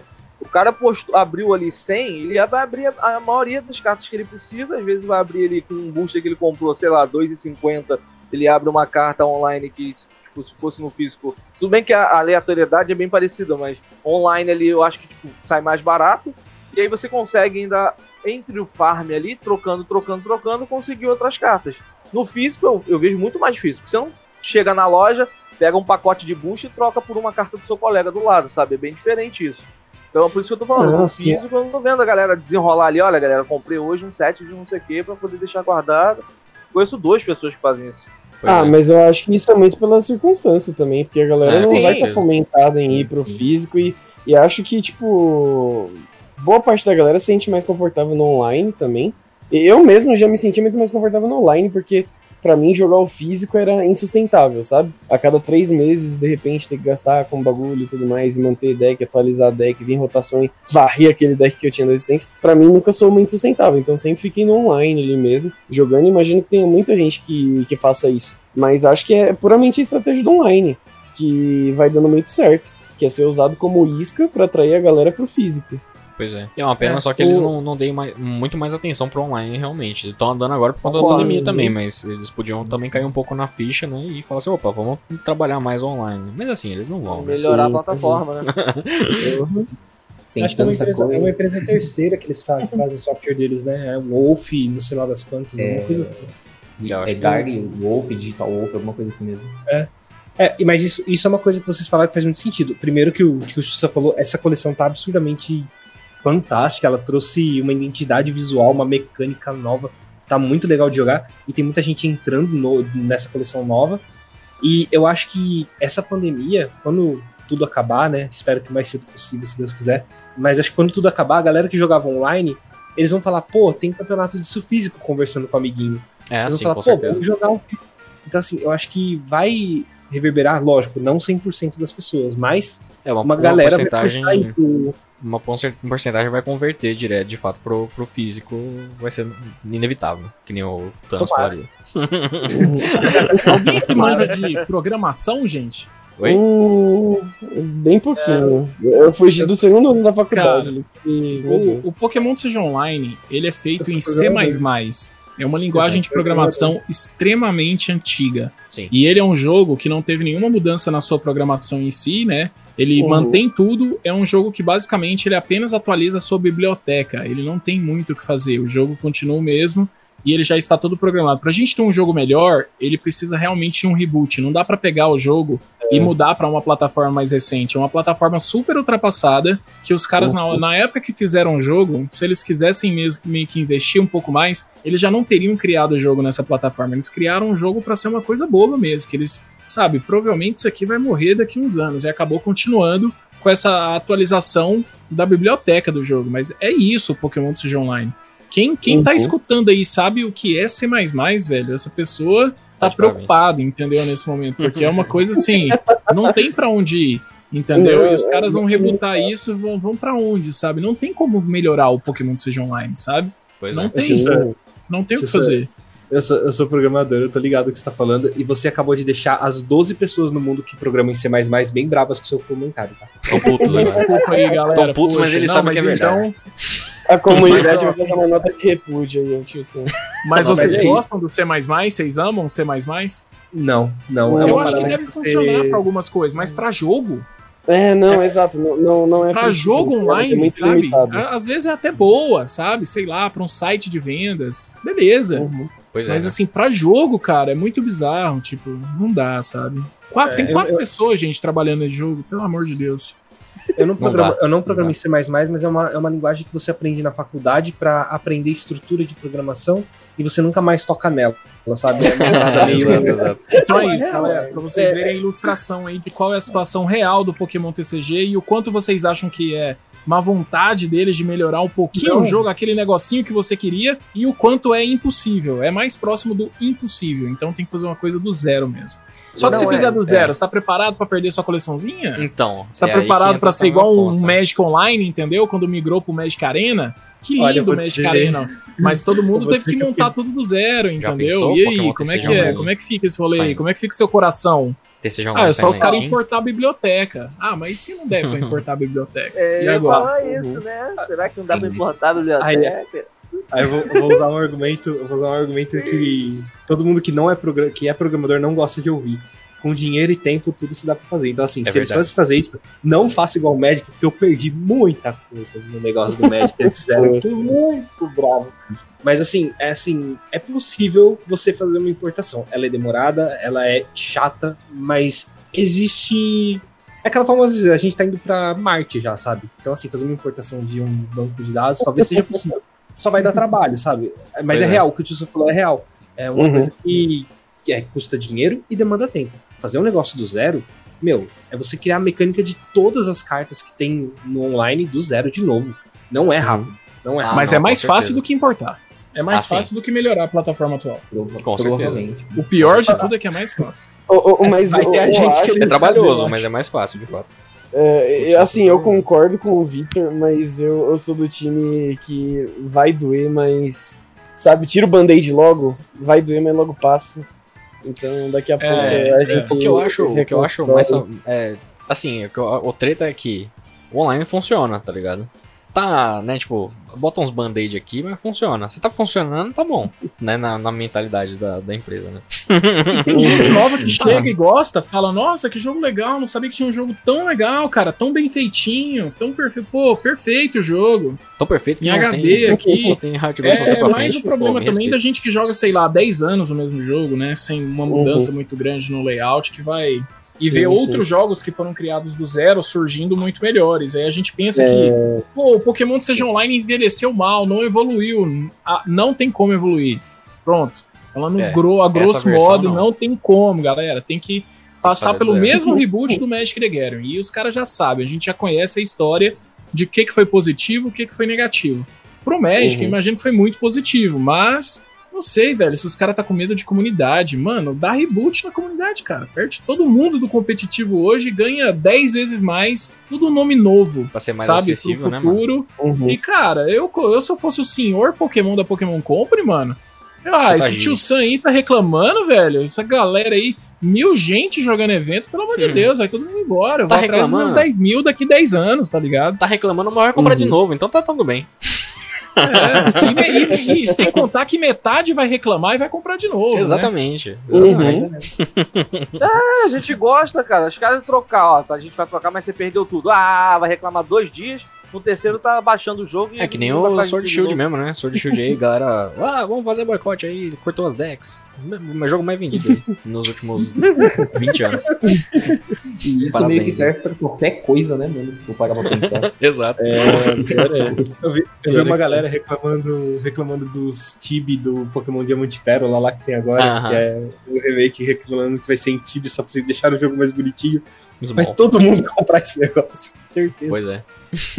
Ah, eu, eu nunca joguei, cara. Eu não entendo muito, sabe, esse treino. Não sabia dos spoilers, sabia. Eu nunca joguei. Tem hora que a gente também pensa muito dentro da nossa bolha, sabe? Eu que nunca É, joguei o jogo, mano. Pra mim não interessa, o jogo tá perfeito. Parece que é o, o que eu não joguei com gráfico melhor, Exato. sabe? Uhum. Eu não tô esperando mais do que isso. Pra mim tá ótimo. Vou jogar, eu nunca joguei a quarta geração.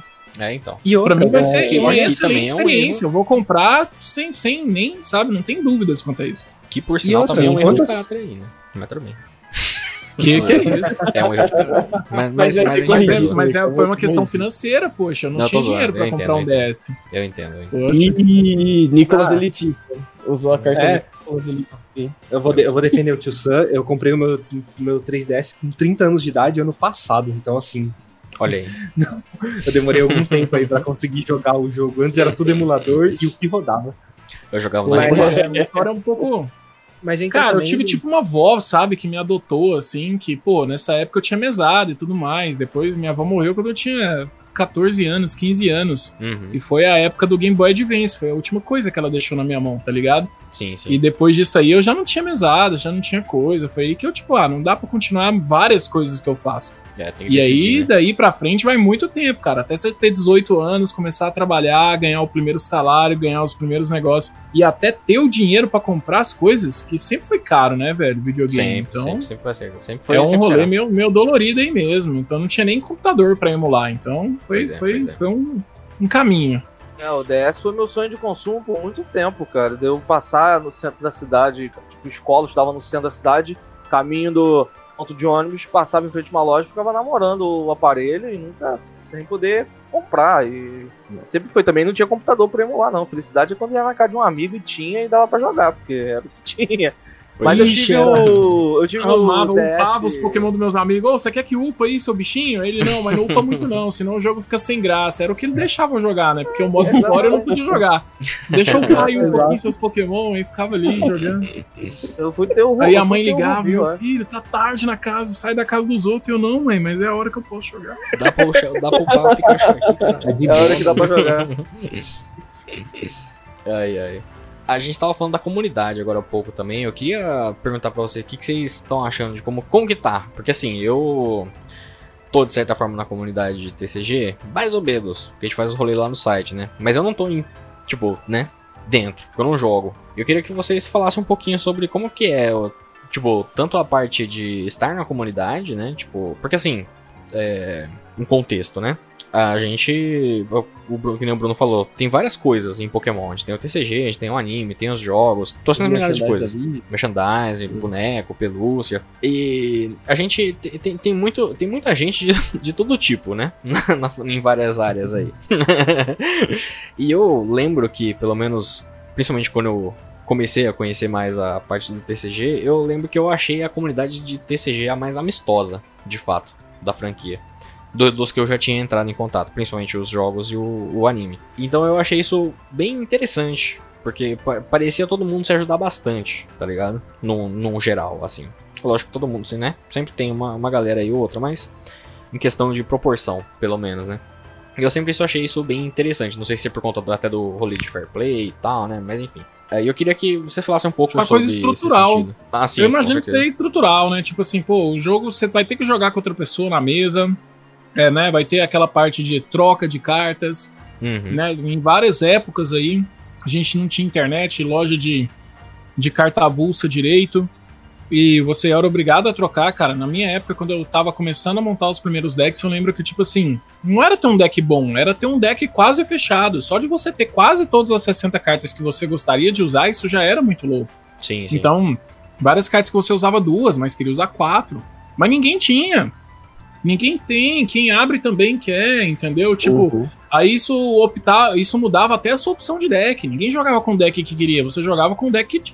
Bom, dava, como né? ninguém tá indo pro deck do Giovanni, eu vou montar o deck do Giovanni.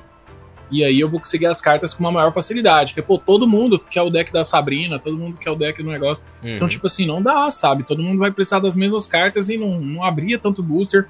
Não tinha esse trem de booster box também. Eu lembro que o cara Playboy era o cara que comprava quatro boosters, sabe? Oito boosters. O pessoal não pegava a caixa fechada assim. Sim, Eu sim. imagino que é porque sempre foi caro. E proporcionalmente, assim, na época era mais caro ainda. Uhum. É só o dólar que era mais baixo mesmo. E eu acho que isso aí não é muito do, do Pokémon CG, não. Eu acho que é uma coisa estrutural. Poderia ser é, xadrez, entendeu? Sim, É, sim. também geraria, tipo, amigos, como tem que jogar, como pode ter alguma coisa. É o tipo de interação, do que aquele tipo de interação de você ir na praça e comprar uma pipoca do cara que você não precisa saber o nome, não precisa saber nada, ele só vende a pipoca, você já sabe o que você quer. É, exige uma interação e uma conversa maior. A partir do momento que, tipo, o ser humano mesmo, né? Tem Sim, mais sim, claro. interação com a pessoa, gera mais afinidade, o que vai ficando mais amigável. É um ponto estrutural aí que eu acho que o videogame não gera isso, o anime não gera isso, né? O anime é muito particular, o videogame é muito particular, então. É, eu acho uma coisa mais você da base. é, o, o- o videogame, eu acho que dos três, é, eu fico em segundo lugar, na minha opinião. Porque eu ainda, ainda consigo ter mais contato com uma galera. Mas do anime eu tenho menos, mas eu não acompanho o anime também. Então eu não sei como é que tá hoje, na verdade. Mas o do TCG, pelo menos, sempre me pareceu um pouco mais amistoso nesse sentido mesmo. Que nem você falou, é, faz todo sentido. Qual série você gosta, Nicolas? Série do quê? Série. Do série. Não, é série do quê? Do- eu não Acho entendi. Série, pergunta. série de Então, filme, série, geral. Filme? Então, Seriado, seriado. Netflix, é, qualquer coisa. Putz, cara, pior que eu não assisto muito nada, não. eu vou ser bem Vamos honesto. eu- fingir que você gosta de Game of Thrones, então. Beleza, beleza. Aí você vai conversar com a gente aqui de Game of Thrones. Beleza? A gente. Aí você vai chegar na escola, na faculdade, vai conversar de Game of Thrones. Você vai chegar no trabalho, vai conversar de Game of Thrones. Aham. Com quantas pessoas você interagiu até agora? E com no parte. card game, quando você vai fazendo e opções, sabe? Quantas pessoas você não, você não chega pra conversar de Game of Thrones com 100 pessoas, entendeu? Igual acaba Ah, sim, sim, acontecendo com com, certeza. card game pra lá, pra cá, os negócios. Então essa quantidade assim, esse lance, ele é uma criação de comunidade, é uma necessidade do hobby de ter essa comunidade. E aí eu acho que a gente cresce mais nesse ponto, sabe? Sim, sim, com certeza. Uhum, sim. Uma coisa, Acho que- inclusive, que eu acho que. Desculpa, rapidinho. Mas uma coisa que, que eu me surpreendi, assim, porque é Brazilian Culture, tá ligado? Nossa, o rolê brasileiro é odiar a Argentina. E aí, quando, por exemplo, teve É foda, o, o primeiro International, que colou a galera da Argentina, do Chile aqui. Depois teve o Mundial lá, que o Castiraga ganhou. E foi legal ver a comunidade, tipo, mesmo brasileira, apoiando o cara. Porque era uma coisa que se fosse em outros cantos, em outros rolezinhos assim, sabe? Tipo, a galera talvez não, não fosse tão próxima. Mas quando eu vi isso, assim, eu falei, cara, que da hora, sabe? Que, a- que a comunidade tá ali junto. E apesar de ter uma rixa em, em algum outro rolê, tipo, aqui não, aqui a galera tá, porra, é nóis, é Latam, velho. Nós é o- os humilhados querendo ser exaltados aqui do rolê, tá ligado? Então tá todo mundo junto, todo mundo no mesmo papel. É, É. nóis, sabe? Bo- Bora brilhar lá. E, e esse foi um bagulho da comunidade quando eu vi, eu gostei. Desculpa, Vitor, pode falar. Não, tranquilo. Ah, mas acho que é isso, isso que o Tissa falou é bem de caráter de pessoa, sabe? É, em todo lugar que você vai, você vai ter alguém que é um pouco mais tóxico, que foi, teve uma criação diferente, tem ideias diferentes e que às vezes é um pouco mais chato. Tipo, isso é normal de qualquer coisa que você vai fazer. Se você joga futebol com seus amigos, vai ter um cara um pouco mais chato. Mas não é que o cara é mais chato, é que as ideias não batem às vezes. Então, assim, mas é o que você falou, no Pokémon, cara, uma das coisas mais legais que eu gosto, eu não sou jogador competitivo, eu jogo, vou em campeonato pra me divertir, conhecer gente nova, passear, sabe? Uhum. E eu achei muito da hora quando eu peguei meu primeiro regional. Minha primeira partida foi contra o.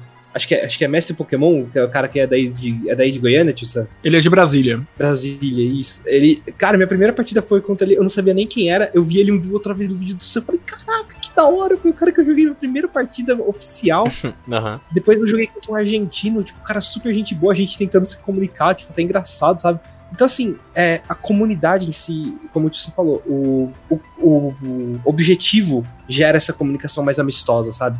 Então, pô, se você vai sair no tapa com o cara, acho que nunca aconteceu isso no Pokémon TCG. Se, se aconteceu, deve ter sido muito particular e muito seleto, mas a comunidade é muito amistosa, muito amistosa. Uhum. Assim, tem, às vezes tem, tipo, umas pequenas confusões, né? Mas, como todo, todo lugar Sim, tem, claro. mas realmente, cara, o Pokémon TCG, pelo menos pra mim, foi um dos card games que mais me abraçou, pelo menos, tipo, eu acho que a comunidade, posso falando besteira, mas eu acho que a comunidade do Pokémon TCG, ela é mais unida do que, é, é até meio embaçado falar isso, né? Ela é mais unida do que, tipo, algumas outras comunidades, assim, não sei como é que funciona direito no TGC, no anime Uhum. e tal, mas eu acho que é, um, é uma questão de você querer ajudar o próximo muito gigante, pô. Eu concordo. Eu Olha, concordo. Eu, eu digo assim, Sonic, que mesmo, mesmo conhecendo, acho que ambas as comunidades de distância, assim, mas eu também sinto que a, que a do TCG é mais unida que a do VGC. viu? Também concordo. Pelo que eu sei de historinhas aí, eu acho que a do TCG é, é total união, velho, perto do, da VGC.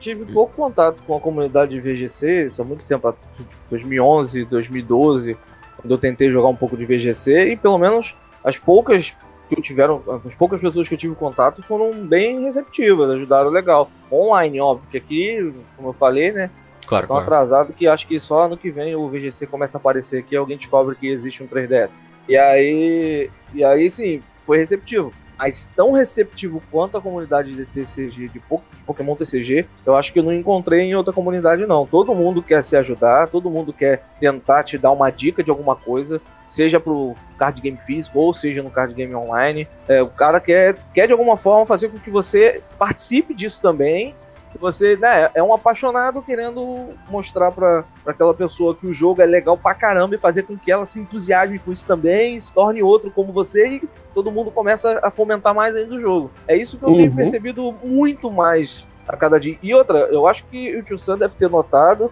É, o Tio Sam faz live, assim como eu faço live também. Não, não sei quantas. O Sonic também deve, tá, deve ter notado isso. Que tem muito jogador novo aparecendo querendo dica no online. É pra conseguir as cartas, qual o baralho pra começar, como que. Muita. E o que eu vejo, pelo menos no meu chat, é que tem muita galera que tá ali assistindo, interagindo, que tá. Antes de eu responder, às vezes, de eu conseguir ler e responder, o cara já tá ali respondendo e ajudando. Então eu vejo que é uma comunidade que tem abraçado muito quem tá chegando e também tem se ajudado, mesmo aqueles que já estão ali dentro do, do meio do jogo. Sim, sim. É, é, é, um ponto que assim, eu acabei de pensar, e aí vocês me digam aí se, se faz algum sentido ou não, é que talvez até pela necessidade, no, no, num ato inconsciente, assim, é a necessidade de você ter que ter outra pessoa pra jogar, porque jogar sozinho, né, não Faz dá. sentido. Então, tipo, pô, no videogame, beleza, você.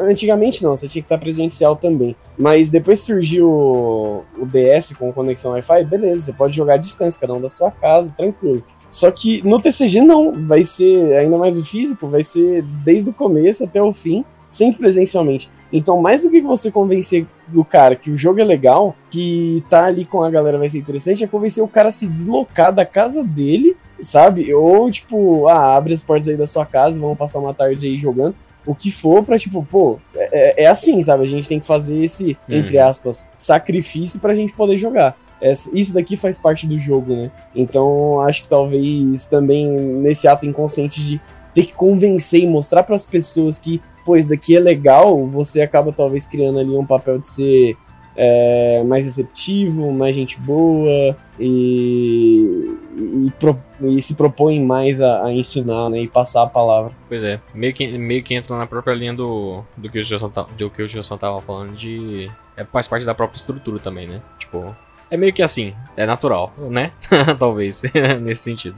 E eu não quero também parecer que eu tô, tipo, falando assim, nossa, a comunidade do TCG é foda, hein? Essa do VGC é uma bosta. Não é isso que eu tô falando, não. Só pra deixar É, reiterado aí. É? Mas aqui Deixar das, claro, né? da- é, das comunidades e fanbases que eu já, já né, tipo, sondei, assim, a, a do, do TCG particularmente me, me parece mais aberta e mais receptiva e mais, né, tipo, parece que o pessoal realmente, nesse sentido que o Bruno falou, parece que o pessoal tá mais interessado realmente a, a lhe convencer a jogar. É bem da hora mesmo. É, e até Aqui. porque, pô, somos seis pessoas que gostam de TCG, então isso já meio que prediz que a gente teve um contato bom, sabe? São os suspeitos, né? É, tem exato. Então, tipo, essa é a nossa experiência. Vai ter gente que vai ter, provavelmente teve experiência com o TCG aí que não foi legal. Talvez pela galera, talvez, enfim, pelo jogo em si, mas é, a gente já, dá- já vai pender um pouco mais aqui pro TCG. né? É, Eu tem isso. conto facilmente que o International de São Paulo foi uma das melhores experiências que eu tive. Eu fui na CCXP, foi maneiro pra caramba, mas o International de São Paulo foi surreal pra mim. É, não lembro se. Não, já tinha ido na CCXP, mas foi a primeira vez que eu saí do estado e fiquei num, num local, né? Que eu passei o final de semana inteiro Uhum. lá pra, pra poder jogar. E, cara, você andar com pessoas que. Tipo, andar perto de pessoas que você só vê na- pela internet e todo mundo, tipo, ali do lado sentado, ou, ou olhando uma pasta, ou conversando com o Uhum. bombeiro, ou passando pra qualquer coisa. E, e você. Sabe, tá num, num local onde todo mundo tá falando a sua língua, mesmo se, se é um cara alemão, mas ele fala de TCG, é Uhum. TCG. E aí você senta na. Eu no domingo, primeira rodada, foi contra o Tablemon, pô. Sentei pra jogar com. Domingo não, acho que foi no sábado. Liga Cup de sábado. Eu de, eu de dia de gato, falei, ah, vou brincar, vou de dia de gato só pra dar uma zoada. Primeira mesa, ele com deck de Nagalord. Eu falei, caraca. E, tipo, é, é é surreal, sabe? Você encontrar as pessoas lá, conhecer aquelas pessoas que você às vezes só tem contato é, pela internet, porque conheceu no WhatsApp, no online, e aí você tá conversando, aí chega lá, você encontra. É um, um negócio que você quer ter essa experiência de novo, sabe? É muito legal Sim. isso. E, pô, é- foi incrível. E eu tava sonhando com o Inter de, de 2020, que infelizmente não veio. Não rolou. Aí parece que 2021 também não, né? É, pelo... É, mas, cara, esse negócio, assim, acho que pra traçar um paralelo aí pra galera que não pegou, tipo, o, o Tablemon é o Pablo Mesa, e é um dos caras, Sim. tipo, top importantes aí na história do jogo.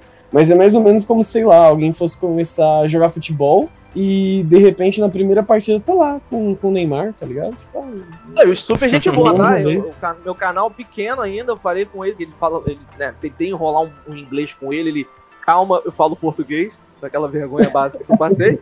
Aí eu, eu, no final da partida, eu conver- a gente conversou durante a partida, foi legal pra caramba, não tinha como eu ganhar mesmo, então era melhor bater papo. E aí eu falei com ele, cara, não, não por Aceitou. ele ser um jogador pro player, mas porque o meu baralho não tinha como bater de Sim, frente sim. mesmo. Uhum. uhum, E aí, e aí eu cheguei no meio e falei, pô, eu tenho um canal no YouTube, tô começando isso aqui, você topa trocar uma ideia, coisa rápida? Ele topa. Tipo, sabe, você não espera uma resposta dessa? Às vezes o cara, não, eu tô concentrado Sim, com o sim. torneio, Uhum. tipo, ó, pode deixar pra depois e dar um migué e, e meter o pé. Não, Uhum. o cara na hora, a gente terminou a partida, ele arrumou as coisas dele, a gente encontrou um cantinho ali pra poder pôr, fiz uma selfie ali de, de gravação com ele, foi uma coisa bem rapidinha. E, cara, eu fiquei, eu fiquei, tipo, nervoso depois, falei, cara, eu consegui trocar uma ideia com o cara e ainda consegui, tipo, gravar um- uma parada com ele, tipo, sem noção, sabe? É uma Uhum. parada muito legal isso. Da Você ter um contato Sim, direto com aqueles jogadores, sabe? Sim, isso é da. Não, total. Eu, eu acho eu que sou o cara que dá um migué, velho. Eu nunca consigo. Por mais que eu queira, eu tenho que dar um migué. Não dá tempo. Ah, mas você tá trabalhando, Não, não, né, mano, cara? nossa, você tá É, aqui, E ué. aí agora eu tô, né? Aí eu virei o cara paia. O Tio tá mentindo, porque eu lembro naquele, nesse mesmo primeiro Winter que teve aí, ele foi mó super atencioso comigo, mano. Olha aí. Comigo também, pô. Tá também. No, acho que foi no domingo que ele teve um momento ali que tava mais tranquilo. Acho que foi no domingo. Tava perto lá da, da- acho que do stand da Playground. Eu cheguei pra. Cheguei perto que eu vi que ele tava. Eu quase cheguei atrasado na primeira rodada do, do Cup, porque eu, eu cheguei pra poder falar com ele. Porque, bom, acho que eu comecei em 2016 e quando eu me animei muito com o jogo, eu fui procurar pesquisar sobre na internet, YouTube, foi o primeiro canal que eu conheci e fiquei viciado pra poder aprender, conhecer e um cara que sempre teve uma boa didática. Então, eu fui falar com ele, né? Fui Uhum, conhecer, uhum. porque, bom, gente quer Foi- conhecer quem é da, da comunidade. Foi tietar ele. Mas foi super atento. É, fui dar uma tietada ali, né? Fui dar uma bajulada de leve, contar a minha história. E foi muito legal, cara. Foi uma experiência muito boa de. Não só ele, cara. Conheci ele, conheci outras pessoas da comunidade. Foi super atencioso, outras pessoas também. Entendeu? O... Bom, foi legal demais, cara. Eu quero ter essa experiência de novo. E eu acho que todas as vezes que eu for. Eu vou ter o mesmo sentimento, de como se eu estivesse lá indo pela primeira vez, conhecendo todo mundo, ficar meio maravilhado. Uhum. E só espero não ter a mesma experiência de tomar, é, perder as três primeiras partidas, mas tudo bem. É, detalhe. isso aí é um- É, inclusive, fica a dica pra galera. Se você tiver, lógico, depois que passar essa pandemia e tal, se você tiver a oportunidade de ir pro Inter, não precisa nem pra jogar, vai pra assistir, pra conhecer o ambiente e tal, independente se você é do GGC, CG, TCG, qualquer coisa que você for, vá pra conhecer o ambiente. É muito gostoso, mano. E eu Sim, ouso dizer que o nosso Inter, mano, tem um calor muito, tipo, absurdo. É selva. tá É selva. É uma selva. É uma selva, mano. Nas mesas é selva, tá? Você vai encontrar um baralho de vidril na direita, Não, você vai encontrar um baralho de, sei lá, colossal na esquerda, você vai olhar pra frente, vai ter um outro cara com um negócio que você nunca viu na vida, vai ter jogador olhando carta assim, lendo a carta três vezes que nunca viu. É selva. Ah, mas Um aí outro que com dia de gostoso, gato. Aí que é gostoso, mano. Os caras os cara vêm preparados, estudado lá de fora, quando vem pro Brasil, pega um deck torto e fala assim, eita. Eu não entendi. Vi muito, eu vi muito jogador, tipo, a maioria gringo, pegar a carta do oponente pra ler. Fala, tipo, Como aí? Tipo, não, não saber o efeito, não, porque não, tá, não vê, sabe? Coisa diferente. A gente é criativo, né? Ah, demais, Sam, mano. Uma, uma das melhores sensações que eu tive lá foi quando eh, você, eh, você fala que você não fala com a galera e tal, mas até foi um crossover aqui. Um cara que é parça do Cato lá, acho que é de uma loja, não lembro o nome da loja. Barbudão? Mas eu tava enfrentando. É, o Barbudão lá. Tava enfrentando o Blacéfalon dele. Aí se fosse do lado, eu falei assim: aí, tio Sam, Dark Box que você fez, só taquei um parceiro de Alola. Falei. E o cara lá tentou bater no meu parceiro de Alola com o Blacéfalon. O da nome é o Rodrigo É o cara- da, é o cara- da Dungeon. Mas, aí meu cara pegou e falou: mas o que, que essa carta faz que eu não bati? É. Uns perdidos muito aleatórios. Mas era legal, é legal, cara. É isso, principalmente, até falo, se você, é- por exemplo, se você é pai, se tem seu filho, sua filha, cara, e ela tem algum- ela ou ele tem algum indício de gostar disso, é um ambiente muito gostoso, cara, é muito gostoso. O meu amigo, ele passou pro Day 2 do, do Regional de 2019, ele levou a família toda lá. A galera se divertiu pra caramba, sabe? Então, Caramba. acho que é uma experiência... É, ele levou a galera lá e a galera curtiu, sabe? Deu um apoio pra ele. Uhum. Ah, a, a gente tava comentando agora sobre esse rolê de, de jogo e tudo mais, e o Tsan falou ali que geralmente os Inters são mais correria pra ele e tudo mais. Cara, você talvez, acho que daqui talvez você é o único que vai ter uma grande experiência assim como juiz. E como que é, tá ligado? Tá nesses grandes eventos como juiz, como que é a correria, os procedimentos, assim, tipo, sei lá, compartilha um pouco aí da, da, da sua história em relação a isso com a gente, por favor, se possível. Cara, é muito da hora, assim. É bom tá, tá nos backstage, a gente começa a ver, né, o que que funciona, o que que precisa tá funcionando. Mas tem muitas, tem muitas coisas, né? Depende. A gente começa a ver que tem o pessoal que tá trabalhando como comentarista, o que que eles precisam. Uhum. Tá trabalhando como juiz, velho. Eu acho que é muito da hora, porque a gente tá ali mais pra ajudar os jogadores, né? Às vezes as pessoas pensam que são outras coisas, mas basicamente é não deixar as pessoas jogarem errado. O juiz só tá lá pra isso. Se tudo fosse um Pokémon que seja online e ninguém errasse, o juiz poderia ser, sabe, um, tipo, uma pessoa que te ajuda a entender onde é que tá o banheiro e tal. Ele tá ali mais pra ajudar uma pessoa que tá começando a jogar e tá querendo entender como é que interage uma carta com tal carta nisso que Uhum. aconteceu, ou o oponente, infelizmente, fez alguma coisa meio estranha ali, que foi suspeita, ou ele tá demorando demais pra jogar. Uhum. Então, nesse ponto de ajudar e com essa linha de pensamento, eu acho que é muito bom, sabe? É muito prazeroso e é sempre legal, porque é não dá, dá- com o tamanho do evento, você vê que, assim, uma pessoa não salva o evento. Mas, assim, os problemas que vão passando na sua mão, você vai resolvendo. Aí você vê que tem mais 20 pessoas, 30 pessoas, 50 pessoas trabalhando no evento, às vezes 100. E cada uma tá resolvendo cinco problemas, sabe? Pô, nessa hora teve 500 problemas, às vezes 500 foram resolvidos e, tipo, o evento vai seguindo, é muito da hora também, sabe? É um outro tipo, é quase, pra mim é como se fosse um jogo, mas é o jogo do backstage, sabe? Cada Aham. momento é um momento ali, cada rolê. E eu acho que é muito massa, sabe? Eu vejo dessa forma, entendeu? Assim, os eventos, quando eles vão acontecendo, os problemas estão passando por- próximo de mim, o que, que eu posso resolver, como que eu posso resolver, já que eu, sabe, sei lá, tenho uma didática um pouco melhor. Pô, aqui eu vou ter que ser duro. Será que eu sou a pessoa que, que é melhor pra ser dura? Será que não é o melhor Naruto é o brother ali com aquela barba daquele tamanho ali pra, pra dar essa notícia pra essa pessoa e fazendo os negócios, pra mim é muito prazeroso, velho. É uma coisa que eu prefiro, né? Eu prefiro estar eu gosto de estar envolvido. Então, pra mim, é mais da hora estar envolvido desse jeito. Eu, me, é mais gratificante do que estar jogando. Pois é. Mas eu não recomendo pra todo mundo. Só recomendo pra quem se vê desse jeito mesmo. Às vezes você tem a vontade de ser o Ash, você tem a vontade de ser o campeão mundial. E uma coisa que eu não recomendo é você querer ser juiz porque você tá parando de jogar. Você vai passar uma temporada sem jogar, cara. Às vezes você só sabe que tá sem dinheiro, tá sem deck. Mas não é a pegada. A pegada ali é querer ajudar mesmo, sabe? E eu Pois acho, sempre achei bom, sempre achei da hora. É, eu, eu cheguei a fazer a prova de juiz há um bom tempo atrás, só que aqui, como não tem torneio por perto, eu acabei nunca apitando, tá ligado? Isso era um rolê que eu, Uhum. gostaria, eu gostaria de fazer também, porque eu não tenho tanto interesse em jogar, mas eu acho muito legal, de fato, acompanhar a partida e fazer esses negócios assim. E quando você foi pro Mundial, tio Sam, você foi como tradutor ou foi como juiz também? Ou, ou lá, ou lá eles. Cada dia eles determinam uma área, alguma coisa do tipo? O primeiro mundial que eu fui, eu fui como juiz. Fui como juiz da Master. E aí eu já tinha canal um pouco. E aí logo no início os caras já perguntaram. Tava ainda muito no início, né? Essas coisas de stream, assim, tudo mais. Uhum. Não tinha uma equipe dedicada. Era um pessoal que, bom, manda tal pessoa e tal pessoa nessa rodada pra stream. Aí na hora que perguntaram, eu já falei. O outro juiz brasileiro ficou, sabe, não quis participar. Eu falei, não, eu pode mandar. Manda eu aí pra stream. Bora lá. Eu fiz na stream a primeira rodada, fiz os Uhum. negócios, trabalhei normal, sabe? Aí, como também não tinha um negócio de tradução assim muito bem definida, sempre que precisava de uma tradução portuguesa, a galera já pegava e falava assim: bom, cadê? Cadê o pessoal, né? Que fala português? Uhum. E não é muito, tipo, brasileiro, assim. É tipo o Lucas. O que, que o Lucas é? Ah, o Lucas tem espanhol, português. Tá, chama o Lucas. Pode ser o, sabe? Tipo, não é que ele é brasileiro nem nada, vira só poder de comunicação É. dentro do evento no Sim, Mundial. E aí, se tem alguém que tá com um problema sobre a Prize Wall, você vai resolver esse problema da Prize Wall, entendeu? Se tem alguém que tá com problema no Pokémon Center, não conseguindo conversar. Se tem alguém com um problema de que perdeu alguma coisa, quer saber onde é que é o achados e perdidos, entendeu? Tá com dúvidas em qual hora tem que retornar. Então, tudo que precisar da sua língua ali, você vai resolvendo. Mas o, no, no Mundial mesmo, acabei que eu fiquei mais no primeiro Mundial, foi na categoria Master, juiz de mesa mesmo, normal, aprendendo muita coisa, vendo mesa e fazendo stream, cara. Foi bem da hora, assim. Que ano que foi? Foi Boston, 2015.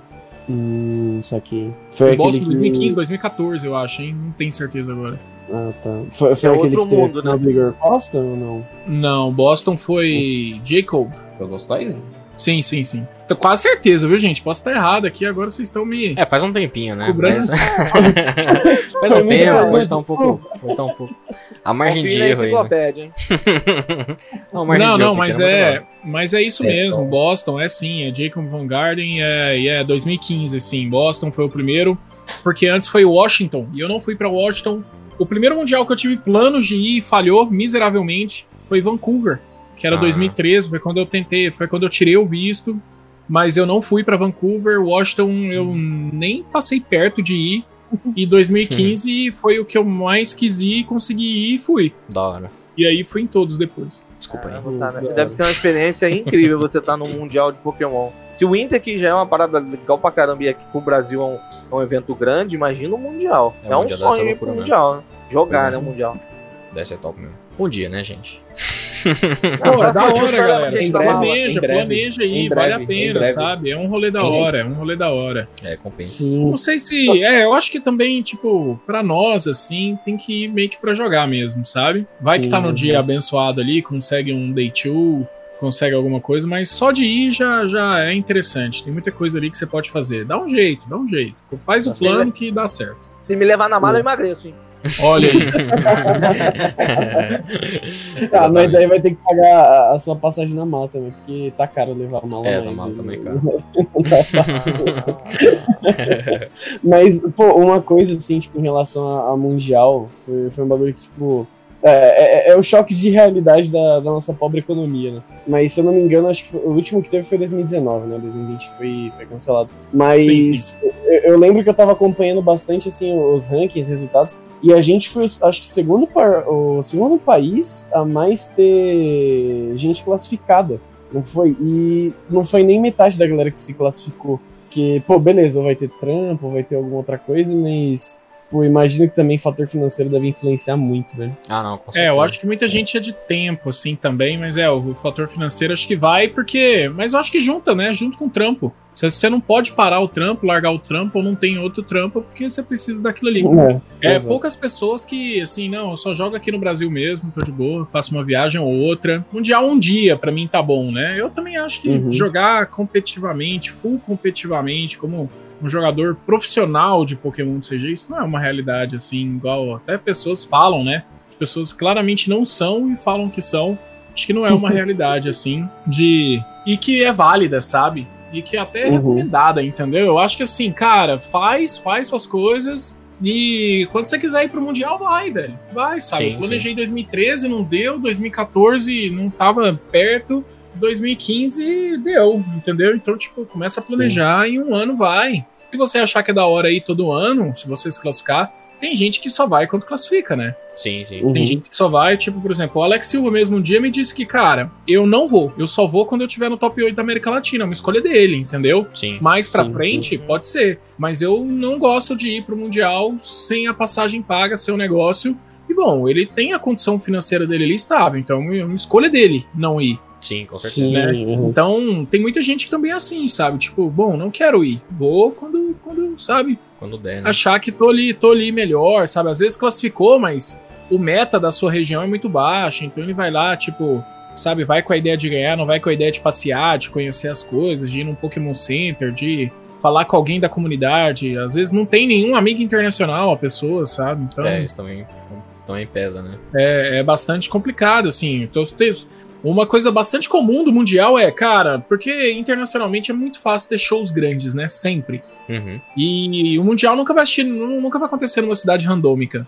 Então uma Uhum. coisa muito comum é, cara, Nashville. Nashville tinha show da Taylor Swift, mano, no final de semana. Então todo mundo já se preparou, se planejou. Uhum. No último de Washington era show do Jonas Brothers, entendeu? Tipo, sempre a galera vê os eventos que tem já pra fazer. Um É um, é um né? rolê, entendeu? Tem que ser um rolê com comunidade, um rolê de você fazer uma viagem, cidade. Não precisa ser só um torneio com pessoas internacionais. Tem muito Até mais coisa é- pra você fazer. Até porque, querendo ou não, é uma viagem, né? Pô, você tem que aproveitar também a passada Sim. por lá, né? Conhecer os lugares e tal. no mínimo, né? A gente já pega aquela férias já, É. já junta tudo vai.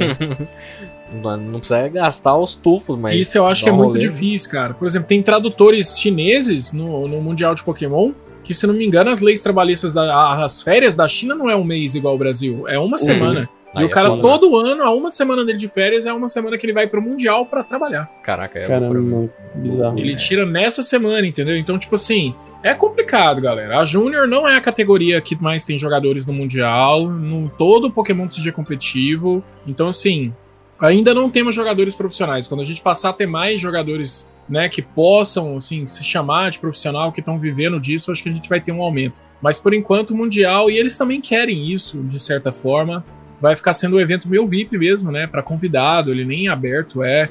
Hoje em dia, nem para você ficar andando no Mundial é fácil, você tem que cadastrar antes. E se não for aprovado, pode cancelar sua passagem também. Você também não vai conseguir entrar no evento. É, então uhum. você vai ter acesso ao Pokémon Center, que é aberto à cidade. Uhum. Para todo mundo que tá ali na cidade, né? Agora, o evento em si também tem tudo isso, né? Acho que É. no Mundial tá quem, quem era pra tá mesmo. É, justo. Tem que se preparar, mas se prepara, não é impossível, tá? Uhum. Não é impossível. Quem se prepara consegue, bem fácil. Inclusive que- como espectador também. Sim, com É mais certeza. quem boia, deixa pra última semana, aí fica sem, Aí sem a- né? a- a- o cadastro, os negócios, aí fica sem mesmo. É, não tem como, né? Gente, vamos.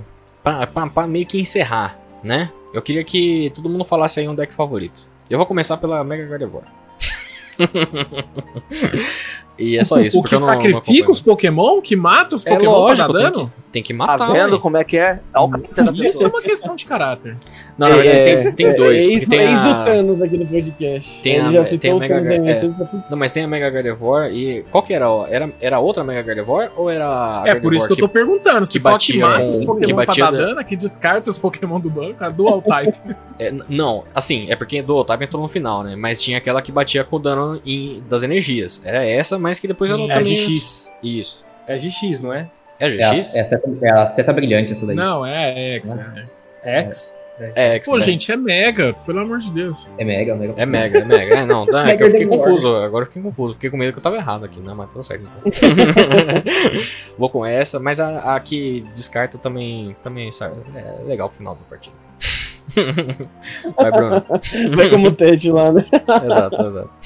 Cara, eu quero que meu- meu- meus decks favoritos, a maioria estão aí nesse, nesse formatinho aí, final de XY também. Mas acho que o que eu mais gostei de jogar, que era incrível como não fazia sentido, mas mesmo assim encaixava, era Volcanion, sabe? Era três energias, mas parece que todo T1 você conseguia descer as três energias naquele bicho e bater. Era ridículo de tosco, mas funcionava e. Puta, como eu amo aquele deck. E ainda mais o Volcanion, que era um bicho esquecido. Nem saiu no jogo que ele tinha que sair, ele saiu. Aí, pelo menos no TCG, ele brilhou. Isso, isso eu gostei demais. Saudades. Meu deck preferência nacional aí mesmo. Aqui, no- aqui no Brasil você faz seu RG e é 4 Volcano X, né? É, isso. É, exatamente. Já saiu do poupar tempo pro deck. Nossa, que tempos. Vai lá, Sonic. Ah, mano, não tem surpresa não, mano. É Zogork e Garbodor all the way, mano. Pelo amor de Meu Deus. Deus do céu. Sabe qual Não, é? Já sabia. Livre, Outro desvio de caráter. cara. Não, Aí o não cara vem falar da como. Mega Gardevoir depois. Não, nossa senhora, mano. Zoroark, tipo, consistente em cima de tudo. Pelo amor de Deus, mano. Que deck. Não, a, a gente gravou lá a série lá do Nova 10 anos pro canal. E, e quando aparecia qualquer, qualquer menção ao Zoroark ou Garbodor, o Sonic, você sentia que ele se derretia do outro lado, tá? Ah. Apaixonado. Tem, tem três Pokémon que eu puxo o saco, mano. Zoroark, Garbodor e Durante. Três de novo. Tudo por causa do DCG também. Vai lá, tiozeira. Qual é o seu deck favorito? Ah, eu, eu gostava. Antigo, vou colocar um Beats Up, que foi um jogo que eu, um deck que eu joguei muito, mas se for pra escolher um aí, seria o Darkrai X mesmo, da época aí da Black and White 5, né? Aham. Acho que é um deck interessante, porque ele tem algumas coisas ali. Ele tem um dano médio pro meta dele, é, controle de itens, é uma estratégia simpática, sabe? Trabalha com muitas mecânicas Uhum. do Pokémon e é um deck que recompensa o, o seu jogador. Não é um Boa. deck tão aleatório assim, tudo mais. Aham. Da hora, da hora. Minucato? Ah, eu, eu tô no competitivo desde 2018, então conheço poucos baralhos assim, mas vou colocar que o meu, o meu preferido é o Blacephalon Baby, principalmente esse da versão que teve antes da, da quarentena, porque o último torneio de League Cup eu fui campeão com ele. Na verdade, bom. eu fiquei em segundo em um, um League Cup e fui campeão no outro com, com ele. Ah, Poderia da ter sido campeão no primeiro porque eu dei vacilo numa, numa jogada, mas eu acho que ele tem um poder muito grande, é muito explosivo. Jogava com Blacephalon GX, era com. Era direto, era com. Se eu não me engano, era com, com Green. Chegou a ter uma versão com Green, mas eu acho que o meu não tinha Green. Mas agora eu não lembro exatamente a daqueles, mas é um baralho que tinha uma resposta muito grande. E, e, tipo, nesse torneio, eu gosto de contar essa história, é repetitivo, quem conhece tá tudo bem. Mas eu venci um. Eu esqueci o nome do, do rapaz agora, mas ele tava com um baralho de Oranguru controle, Oranguru Tintino. Então era uma partida extremamente complicada, porque Blacephalon descarta muita coisa. Eu consegui controlar e eu forcei o decaute no oponente. Então Da eu hora. acabei vencendo ele com a arma dele. Plot Então twist. foi muito legal. E pra mim é, uma- é o preferido. Da hora, da hora. E o Mano Victor? Victor? Cara, assim, eu, eu, sou muito daquela vibe de, tipo, eu pego uma temporada, eu jogo com um deck, eu tento ficar o melhor possível que eu consigo na medida do meu, do meu treino, né, que é bem pouco, com um deck. Eu joguei, dois dos meus favoritos são Gardevoir GX e o Dark Box, que foram os dois que eu joguei, mas o que eu mais gostei, que me trouxe mais felicidade, até pra dar aquela contrariada no Brunão aí, Uhum. foi um deck de Golduck de Sol e Lua 1, e eu ganhei Nossa. muito torneio, muito torneio, porque só tinha Vulcanion. e ele batia certinho no Vulcanion. Tá certo. Batia certinho. Então, assim, era um deck que todo mundo tava nem aí pra ele, mas contra o Vulcanion era good match, só tinha Vulcanion no formato, quase, pelo menos aqui na minha região, né? E Sim. então foi, vou colocar no meu, no meu top aí esse deck de Golduck aí. Da hora, da hora. O Volcano ele ficou muito acessível aqui, né? As cartas saíram em lata, a coleção em si não ajudava muito também. Então ele acabou ficando bem acessível pra galera aí. Sim, e era um deck forte. E era um deck forte, era, era good match contra muita coisa. Sim, exato.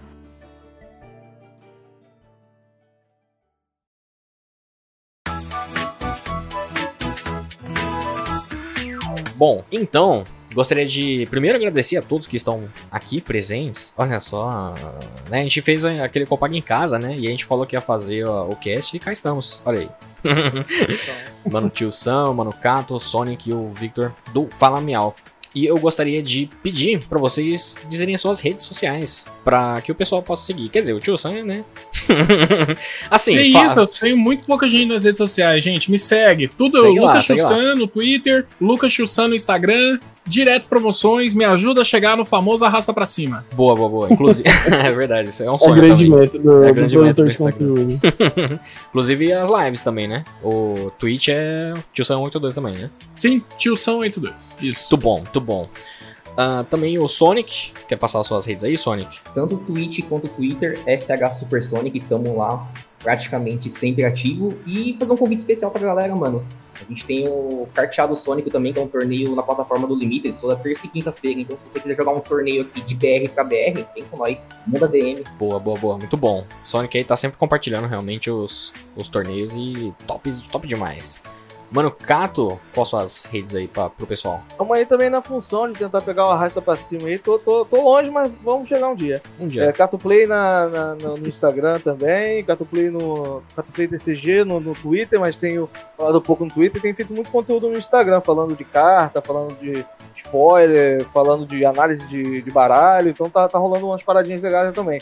No YouTube também Catuplay, na Twitch também Catuplay, agora eu tô com um podcast que é, é o, o Dragon News Podcast, que é do Dragonite. Muito bom, muito Então, bom. tô com uma galera boa lá também falando só de TCG, só competitivo. O Tio Sam vai estar lá em breve. Só competitivo. Então, a gente fala de análise de carta também. Tudo voltado para competitivo. Isso é todo para TCG, para quem quer entrar de competitivo, para quem quer conhecer um pouco mais. Então, é tudo para isso mesmo. Então, é só, só colar aí na live de terça a sexta-feira, vídeo de segunda a sexta e, e só, só chegar junto. Show de bola. Mano, Victor, fala miau. Salve! Então, ó, Fala Miau é o nome da, de todas as redes. Temos Instagram, também na luta aí, já que tá todo mundo na luta pelo arraste pra cima. Faltam só 9.700 pessoas pra gente. Só. Então, segue lá. Twitter também Fala Miau. A gente compartilha os horários de lives por lá. E live de toda terça, quarta, quinta e sexta à noite. E, eventualmente, quando tem algum evento no Pokémon GO é, ou qualquer outro tipo de evento, às vezes a gente faz live de final de semana também. É, e o podcast também, o podcast Fala Miau, a gente não fala só de TCG, a gente fala de tudo um pouco e até umas abobrinhas lá sobre, sei lá, é, como vai ser a próxima geração de Pokémon no Brasil, é, como seriam os Pokémon e etc. Então, segue lá, escuta lá, todos os distribuidores aí. É isso aí. E obrigado pelo convite. É nóis, Muito é nóis, obrigado. tamo junto. Mano, Bruno, fala as suas redinhas aí. Ah, muito obrigado. Lá no Twitter e no Instagram, Bruno Assis com. Não, ao invés do S, né? De, de como seria comum escrever Assis. É o Zzinho lá no final. Segue nós. E, e é isso. E o- outra coisa, menino Nicolas, que a gente não comentou. Mas em maio, comecinho de maio, Opa! vem aí Dona IndigoCon. Indigo Com, Enfim, exatamente. o co- como será o rolê da IndigoCon? IndigoCon será um evento totalmente online, dedicado aí à celebração dos 25 anos da franquia, né? E a gente vai abordar um pouco cada área de Pokémon, né? Tem um Pokémon- uma área de Pokémon GO, tem uma área de Pokémon TCG, do anime, dos jogos, e também uma área específica aí para painéis, né? Mais elaborados, mais cheirosos que a gente vai fazer ah, no dia, como o Bruno falou, 1 de maio. Então siga as redes da IndigoCon, é, todas a Facebook, Instagram e Twitter, a barra IndigoCon BR, tudo junto, e a gente vai divulgar ah, mais novidades através das redes sociais. Tem mais alguma coisa? Exato. Acho que é isso, né? Ah, é, é, assim, mas acompanha lá porque vai ter bastante, bastante novidade Exatamente. pra vocês, gente. Mês de abril aí vai ter bastante novidade, principalmente. Pois é, pois é. Ah, e claro, casadocarvalho.net, facebook.com.br Casa do Carvalho Cast, twitter.com.br Casa do Uhum. Carvalho e instagram.com.br Casa do Carvalho, youtube também.com.br Casa do Carvalho, e twitch.tv Casa do Carvalho. Siga a gente aí em todos esses paranauês. Então, gente, Muito obrigado pelo papo TCGístico de hoje. Valeu. E novamente, né? Nos, nos vemos muito em breve aí no próximo episódio aqui da Casa do Carvalho. Falou, galera, e até a próxima.